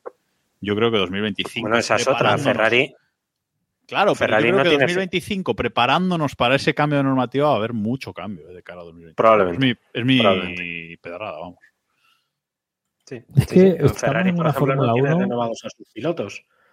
De momento. Aunque- aunque Rumores habla- hay y tal, pero no firmado no hay nada. Se habla de Leclerc 2029, ¿no? Cosas así locas, pero bueno. Ujú. Estamos en una Fórmula 1 muy conservadora, ¿eh? Muy conservadora Sí. con los pilotos. Como todo el mundo, todo el mundo mm, más o menos asume cuál es su posición, asume que tener a un piloto u a otro no le va a cambiar nada Y no sé, esa es mi sensación porque no veo a nadie arriesgar. El año que viene no va a haber grandes cambios porque Leclerc y Sainz tiene pinta de que van a renovar. Alonso, salvo que le dé por ir retirarse, renovará también. McLaren ya tiene sus pilotos, Mercedes tiene sus pilotos. A ver Es qué que- hace Red Bull ahí. Pero Bueno, yo, creo- de, yo de Alonso nunca me fío, ¿eh? Como el año que viene el Aston. Martin sea un hierro y vea hueco, se tira al gap. ya sabéis. Ya. No, pero yo tengo la sensación de que también lo que falta es ese piloto de... Es decir, lo tenemos, ¿no? Pues eso, te- ah, lo decía Robe antes. Tenemos, a, pues en este caso, a Verstappen y a Hamilton. Pero el problema está en que Verstappen y Hamilton ya están en los que presumiblemente son los mejores asientos a los que pueden aspirar. O sea, ento- claro, nos falta ese factor de ese piloto que digas, hostia, si me la juego y ficho a este tío, es eso, soy Ferrari, si me la juego y ficho a este tío, puede darme ese poquito más que a lo mejor me hace falta, ¿sabes? Y como tampoco hay ese, esa oportunidad de mercado, todo está ahí muy... Yo con bien. Ferrari lo, he- lo, lo digo aquí en broma y en parte es broma, pero en parte es verdad. Yo si mandasen Ferrari ficharía a Fernando Alonso, o lo intentaría fichar. Me da igual la edad que tenga. Pero si Es ahora que mismo... Si fuera, si fuera jefe, de, jefe de cualquier equipo. O sea, es que vamos. Me da i- eh, Ahora mismo hay tres pilotos que están muy por delante de todos los demás, que son Verstappen, Alonso y Hamilton. Lo han demostrado este año con de sobras. Yo intentaría fichar a Fernando Alonso para Ferrari. Yo lo intentaría, pero bueno, supongo que habrá problemas personales, rencillas personales y tal, pero desde luego la edad no sería una traba, porque Bueno, está más- demostrado más que con edad puedes correr. Más rencillas personales que habría en McLaren. Ya. Eso, todo se soluciona. Todo se soluciona. Todo se puede Y solucionar. por, y por- Venga, y seguimos. por otro lado, este tema, un- una cosa por, para acabar, y es que mis condolencias a los que tengan que vender el, el Fórmula 1 2024, ¿eh? A los, los- para la Uh, sí, sí, para las bien consolas tirada. y tal, ¿eh? Qué porque bien tirada. mismo- mismos pilotos, mismos equipos, mismos circuitos, porque el único cambio es China, que ya sale en el 23. O sea, todo igual. Es verdad. Qué bien tirada, Robe, porque va a ser exactamente el mismo, el mismo juego. Muchas mejoras le tendrán que, que hacer. Mm, Mucha decoración especial, ¿no? Sí, sí, sí, sí, sí, Sí. Muchos cascos nuevos, muchas historias, sí. Porque... Que, que- que empiecen a tirar de históricos a lo bestia, porque si no... Sí, sí, sí. Bueno, siguiente noticia. Eh, la Fórmula 1 ha anunciado hoy, creo, eh, las seis carreras al sprint. ¿Dónde van a ser las seis carreras al sprint de la temporada 2024? Que no sabíamos todavía si iban a ser seis, 25 o cuántas. Son seis. Y son en China. Venga, vamos a darle el premio ya que O sea que serán cinco. En China, Miami, Austria, Estados Unidos, Brasil y Qatar. Qué manía de agrupar las sprint a final de año, supongo que queriéndole dar, eh, queriendo da- darle interés al Mundial, pero vamos, Estados Unidos 19 de octubre, Brasil 2 de noviembre, Qatar 30 de noviembre. O sea, tres Y juntas. al cuando final. ya, No. cuando ya será campeón Verstappen. hace Claro, es que es, es que es absurdo, o sea, como este año, Claro. chicos. O sea, Pero ¿no os da la sensación de que la, la Fórmula 1 se ha encontrado con lo de las sprints que no les vale para nada? Tampoco se, atre- o sea, que tampoco se atreven a quitarlas, pero no saben qué coño hacer. Y entonces, o sea, porque No, a ver, en teoría va a haber cambios el año que viene, ¿eh? O sea, eso Sí, pero, claro, pero quiero decir, el- la historia esta de las sprints era vamos a probarlo, vamos a meter algunas y la idea es ir ampliando la, la gaita, pero o sea, hemos hecho seis este año, han sido irrelevantes. Entonces, ¿sabes? No hay un. Yo no veo una progresión, porque lo natural es que si realmente confías en el formato, digas, pues este año vamos a hacer 10, la mitad del mundial, por ejemplo, carreras al sprint. Eh, y encaminarte a darle algún sentido, aunque, aunque aparte modifiques el formato. No sé. Mira, estoy, estoy viendo ahora mismo, muy rápido, estoy viendo ahora mismo la noticia en la web de la Fórmula 1 y uno de los argumentos que están usando, eh, además lo dicen a cara perro, ¿eh? es eh, básicamente las audiencias de las carreras sprint de este año con respecto a las carreras que hubo el año pasado, el año anterior, que no tuvieron sprint. Eh, y por ejemplo, pues dicen que Azerbaiyán vio como la audiencia subió un 83%, eh, mientras que el Gran Premio de Estados Unidos fue un 139 y el Gran Premio de Bélgica un 34. O sea, saben que, con este Sí. formato mejoran audiencias. Claro. Ya está.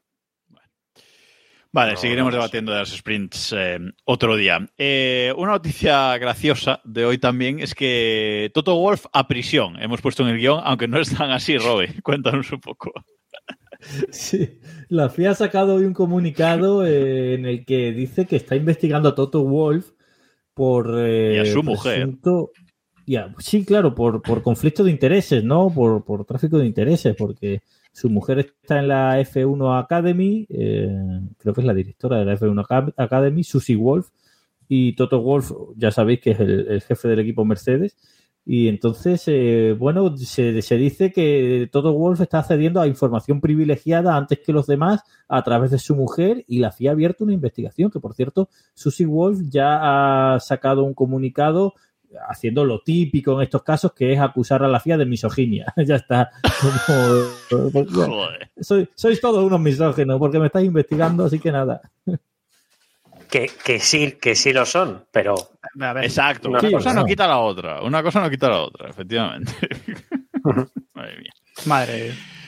Bueno, eh, y vamos con la última noticia, con lo que vamos a cerrar el episodio de hoy, que ya lo he dejado eh, para el final a propósito, y es el Gran Premio de Madrid, que parece que alguien se ha ido de la lengua, David, eh, con este tema, pero bueno, parece que para 2026 está o casi está, 2026, que es el año en el que ya Barcelona no tendrá Gran Premio, y bueno, uno eh, seguirá al, al otro. A ver. Bueno, a ver, precisamente la pelea está, la pelea está en eso porque no queda claro. Barcelona, y de hecho es así, no saben si tienen Gran Premio en 2026 o hasta Oh. 2026 si les incluye o no. O sea, es bastante divertido. ¿eh?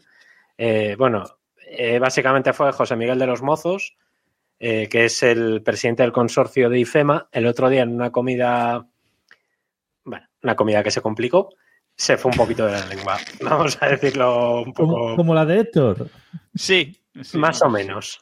Tendría que ir a algo de va- predicciones, a lo mejor, algo así. bueno. Para lo que, para que os hagáis una idea. Y entonces, bueno, pues más o menos se han calentado. No hay mayor noticia, hemos estado contándolo todo aquí. Lo único que a mí sí me han confirmado sí. hoy, sí me han, sí me han añadido que el proyecto está enviado, todo el proyecto nivel han puesto hasta dónde van a estar los baños, o sea, literalmente dónde van a estar los, los baños portátiles, cuántas fuentes va a haber, eh, dónde van a estar situadas los puestos de comida. O sea, es un proyecto a un nivel de detalle que desde la Fórmula 1 eh, han felicitado a IFEMA.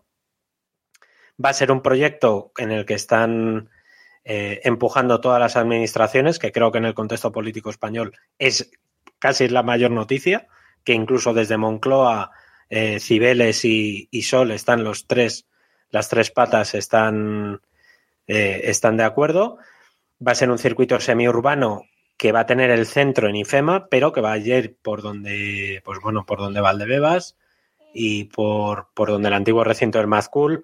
Más o menos se han visto varias recreaciones que han hecho los compañeros de relevo y de, de OK Diario. Más o menos va a ser así. Que No- quede no claro que nada, nada oficial. O sea, esos, esos, esos diseños que hay es por las cosas Correcto. que se han dicho, ¿no? Pero hay dos, hay diseños completamente diferentes. eh, que va a rodear al IFEMA o como mucho pasar por una calle dentro del IFEMA, parece que está claro. Y va a estar en la zona del Mad Cool, que es un solar donde pondrán los boxes Eso es. y construirán edificios y, y ya está. O sea, Y luego, y luego una cosa importante, y es que eh, la financiación es 100% privada, porque se han fijado, para que os hagáis una idea, este año cuando eh, presentaron el proyecto, la Fórmula 1 le invitó a varios miembros del- de los equipos que están trabajando en la Fórmula 1. Hay un nombre que no puedo dar porque no me dan permiso, pero vais a flipar. Esto os lo cuento a vosotros en privado luego. Vais a flipar. Eh, y luego, por ejemplo, pues ha viajado, para que os hagáis una idea, Miguel Ángel Rodríguez, el jefe de gabinete de Isabel Díaz Ayuso, ha estado en Las Vegas, creo que fue, no sé si fue en Las Vegas o en Miami, viendo cómo es el proyecto, ¿no? Cómo lo estaban montando. Entonces, la idea es que Madrid sea, entre comillas, un Las Vegas o un Miami, ¿no? Que sea un espectáculo, un evento que vaya mucho más allá de, de lo que es la, la carrera en sí. Eh, bueno, O sea, yo creo que van que, bien. que- que como objetivo tengamos igualar a, los- a- a dos de los candidatos, o sea, porque Las Vegas ha salvado. Este, bueno, es cierto que. el- vale, confiemos en el primer año de Madrid, pero es cierto que Las Vegas ha salvado este año por las risas, pero. O sea, el objetivo, se ha marcado como, que, que se marquen como objetivo dos de los peores ejemplos de Gran Premio de la temporada, dice mucho. no, ¿eh? pero no, no se lo marcan, a ver, se lo marcan como evento. O sea, lo que quieren es la idea de evento, que Madrid se convierta en un gran premio que durante toda la semana tengas historias. Que no sea, por ejemplo, como ha pasado estos días, estos años en Barcelona, que había gente en Barcelona que no sabía que había Fórmula 1. O sea, lo que quieren es que Madrid se entere. México, por ejemplo, es otro ejemplo en el que también se han fijado, en el que quieren que toda la ciudad se involucre. Eh, y bueno, eh, el proyecto tiene, tiene buena pinta. Financiación 100% privada, que eso lo que quieren evitar es básicamente un mal. Valencia Street Circuit. Luego esto es como siempre, Sí. si la financiación privada no sale, pues ya saldrá papá Estado Nos preguntan- para sufragar. Nos pregunta en el, en el chat si tendrá playa Madrid, el circuito. Que no Hombre, coincida- espero que sí. El- te- yo espero que tengan barcos. O sea, Esperemos, esperemos que sí. Y entonces ahora la historia, la historia está en a ver cómo convences a Barcelona de que en 2026 no. Porque Barcelona, ellos dicen que tienen contrato hasta 2026 incluido y, y Madrid dice que ellos en 2026 va para adelante. Pues que llamen al abogado de Aston Martin que se lo soluciona. El primero que consiga ficharlo, pues se lo soluciona. Bueno, ¿Estamos seguros de que, no, de que no van a coincidir los dos circuitos?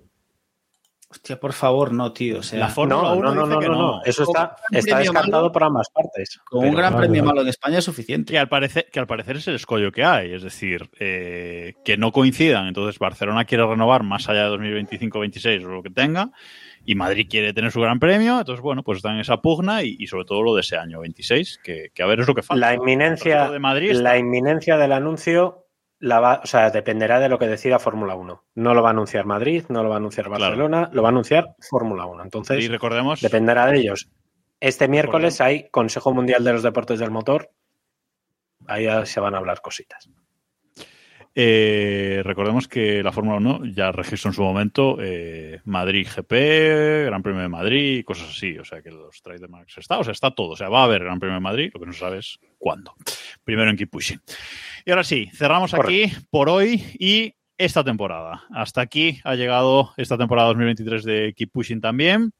Muchas gracias a todos los que habéis estado siguiéndonos en directo en Twitch. Eh, podéis repasar los capítulos de esta temporada en youtube.com barra F1 o en el podcast, en todas las plataformas donde queráis eh, escucharnos.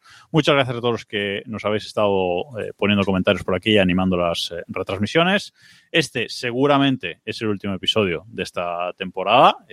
No pongo la mano en el fuego, pero creo que va a ser así. Y volveremos ya, pues después de Navidades, a principio de, de temporada. Ya os anunciaremos por el grupo de Telegram t.m barra Keep Pushing F1. Primera vez que lo digo hoy, ¿eh? Eh, ah, no, segunda, ya lo dije antes. Eh, os anunciaremos por ahí, pues, eh, cuando, cuando volvemos, o si no, pues os suscribís por aquí, os suscribís en YouTube, os suscribís en las plataformas de podcasting y así ya os, ya os salta cuando, cuando volvamos la, la temporada que viene. Muchas gracias, Diego, Robe, David, por estar aquí una semana más. Felices fiestas. Se se me hace un poco raro. Eh, bueno, ya estamos en diciembre. Felices fiestas, sí, suena un poco raro, pero bueno. Un placer, un año más. Y, y nada, nos vemos con energías cargadas el próximo año para, para hablar de quién será subcampeón. Eh, Bueno, chicos, eh, Robe, ¿qué tal tu primera temporada? Rápido, tienes 30 segundos. Tu primera temporada. En lo que hace la El RAE, rookie, vamos. el rookie, el mejor rookie, ¿eh? El mejor rookie de... El mejor rookie del año. de- Ha sido muy divertida, muy divertida. eh, no las carreras, pero estar aquí, o sea, vivirlo aquí con vosotros ha sido muy divertido. No me imagino lo que hubiese sido esta temporada sin vosotros encima. Este deja de ver, deja de ver la Fórmula 1, vamos, más pronto que tarde, a mitad de temporada. bueno, muchísimas gracias a todos que nos veis y escucháis. Y nos hablamos el año que viene. Adiós.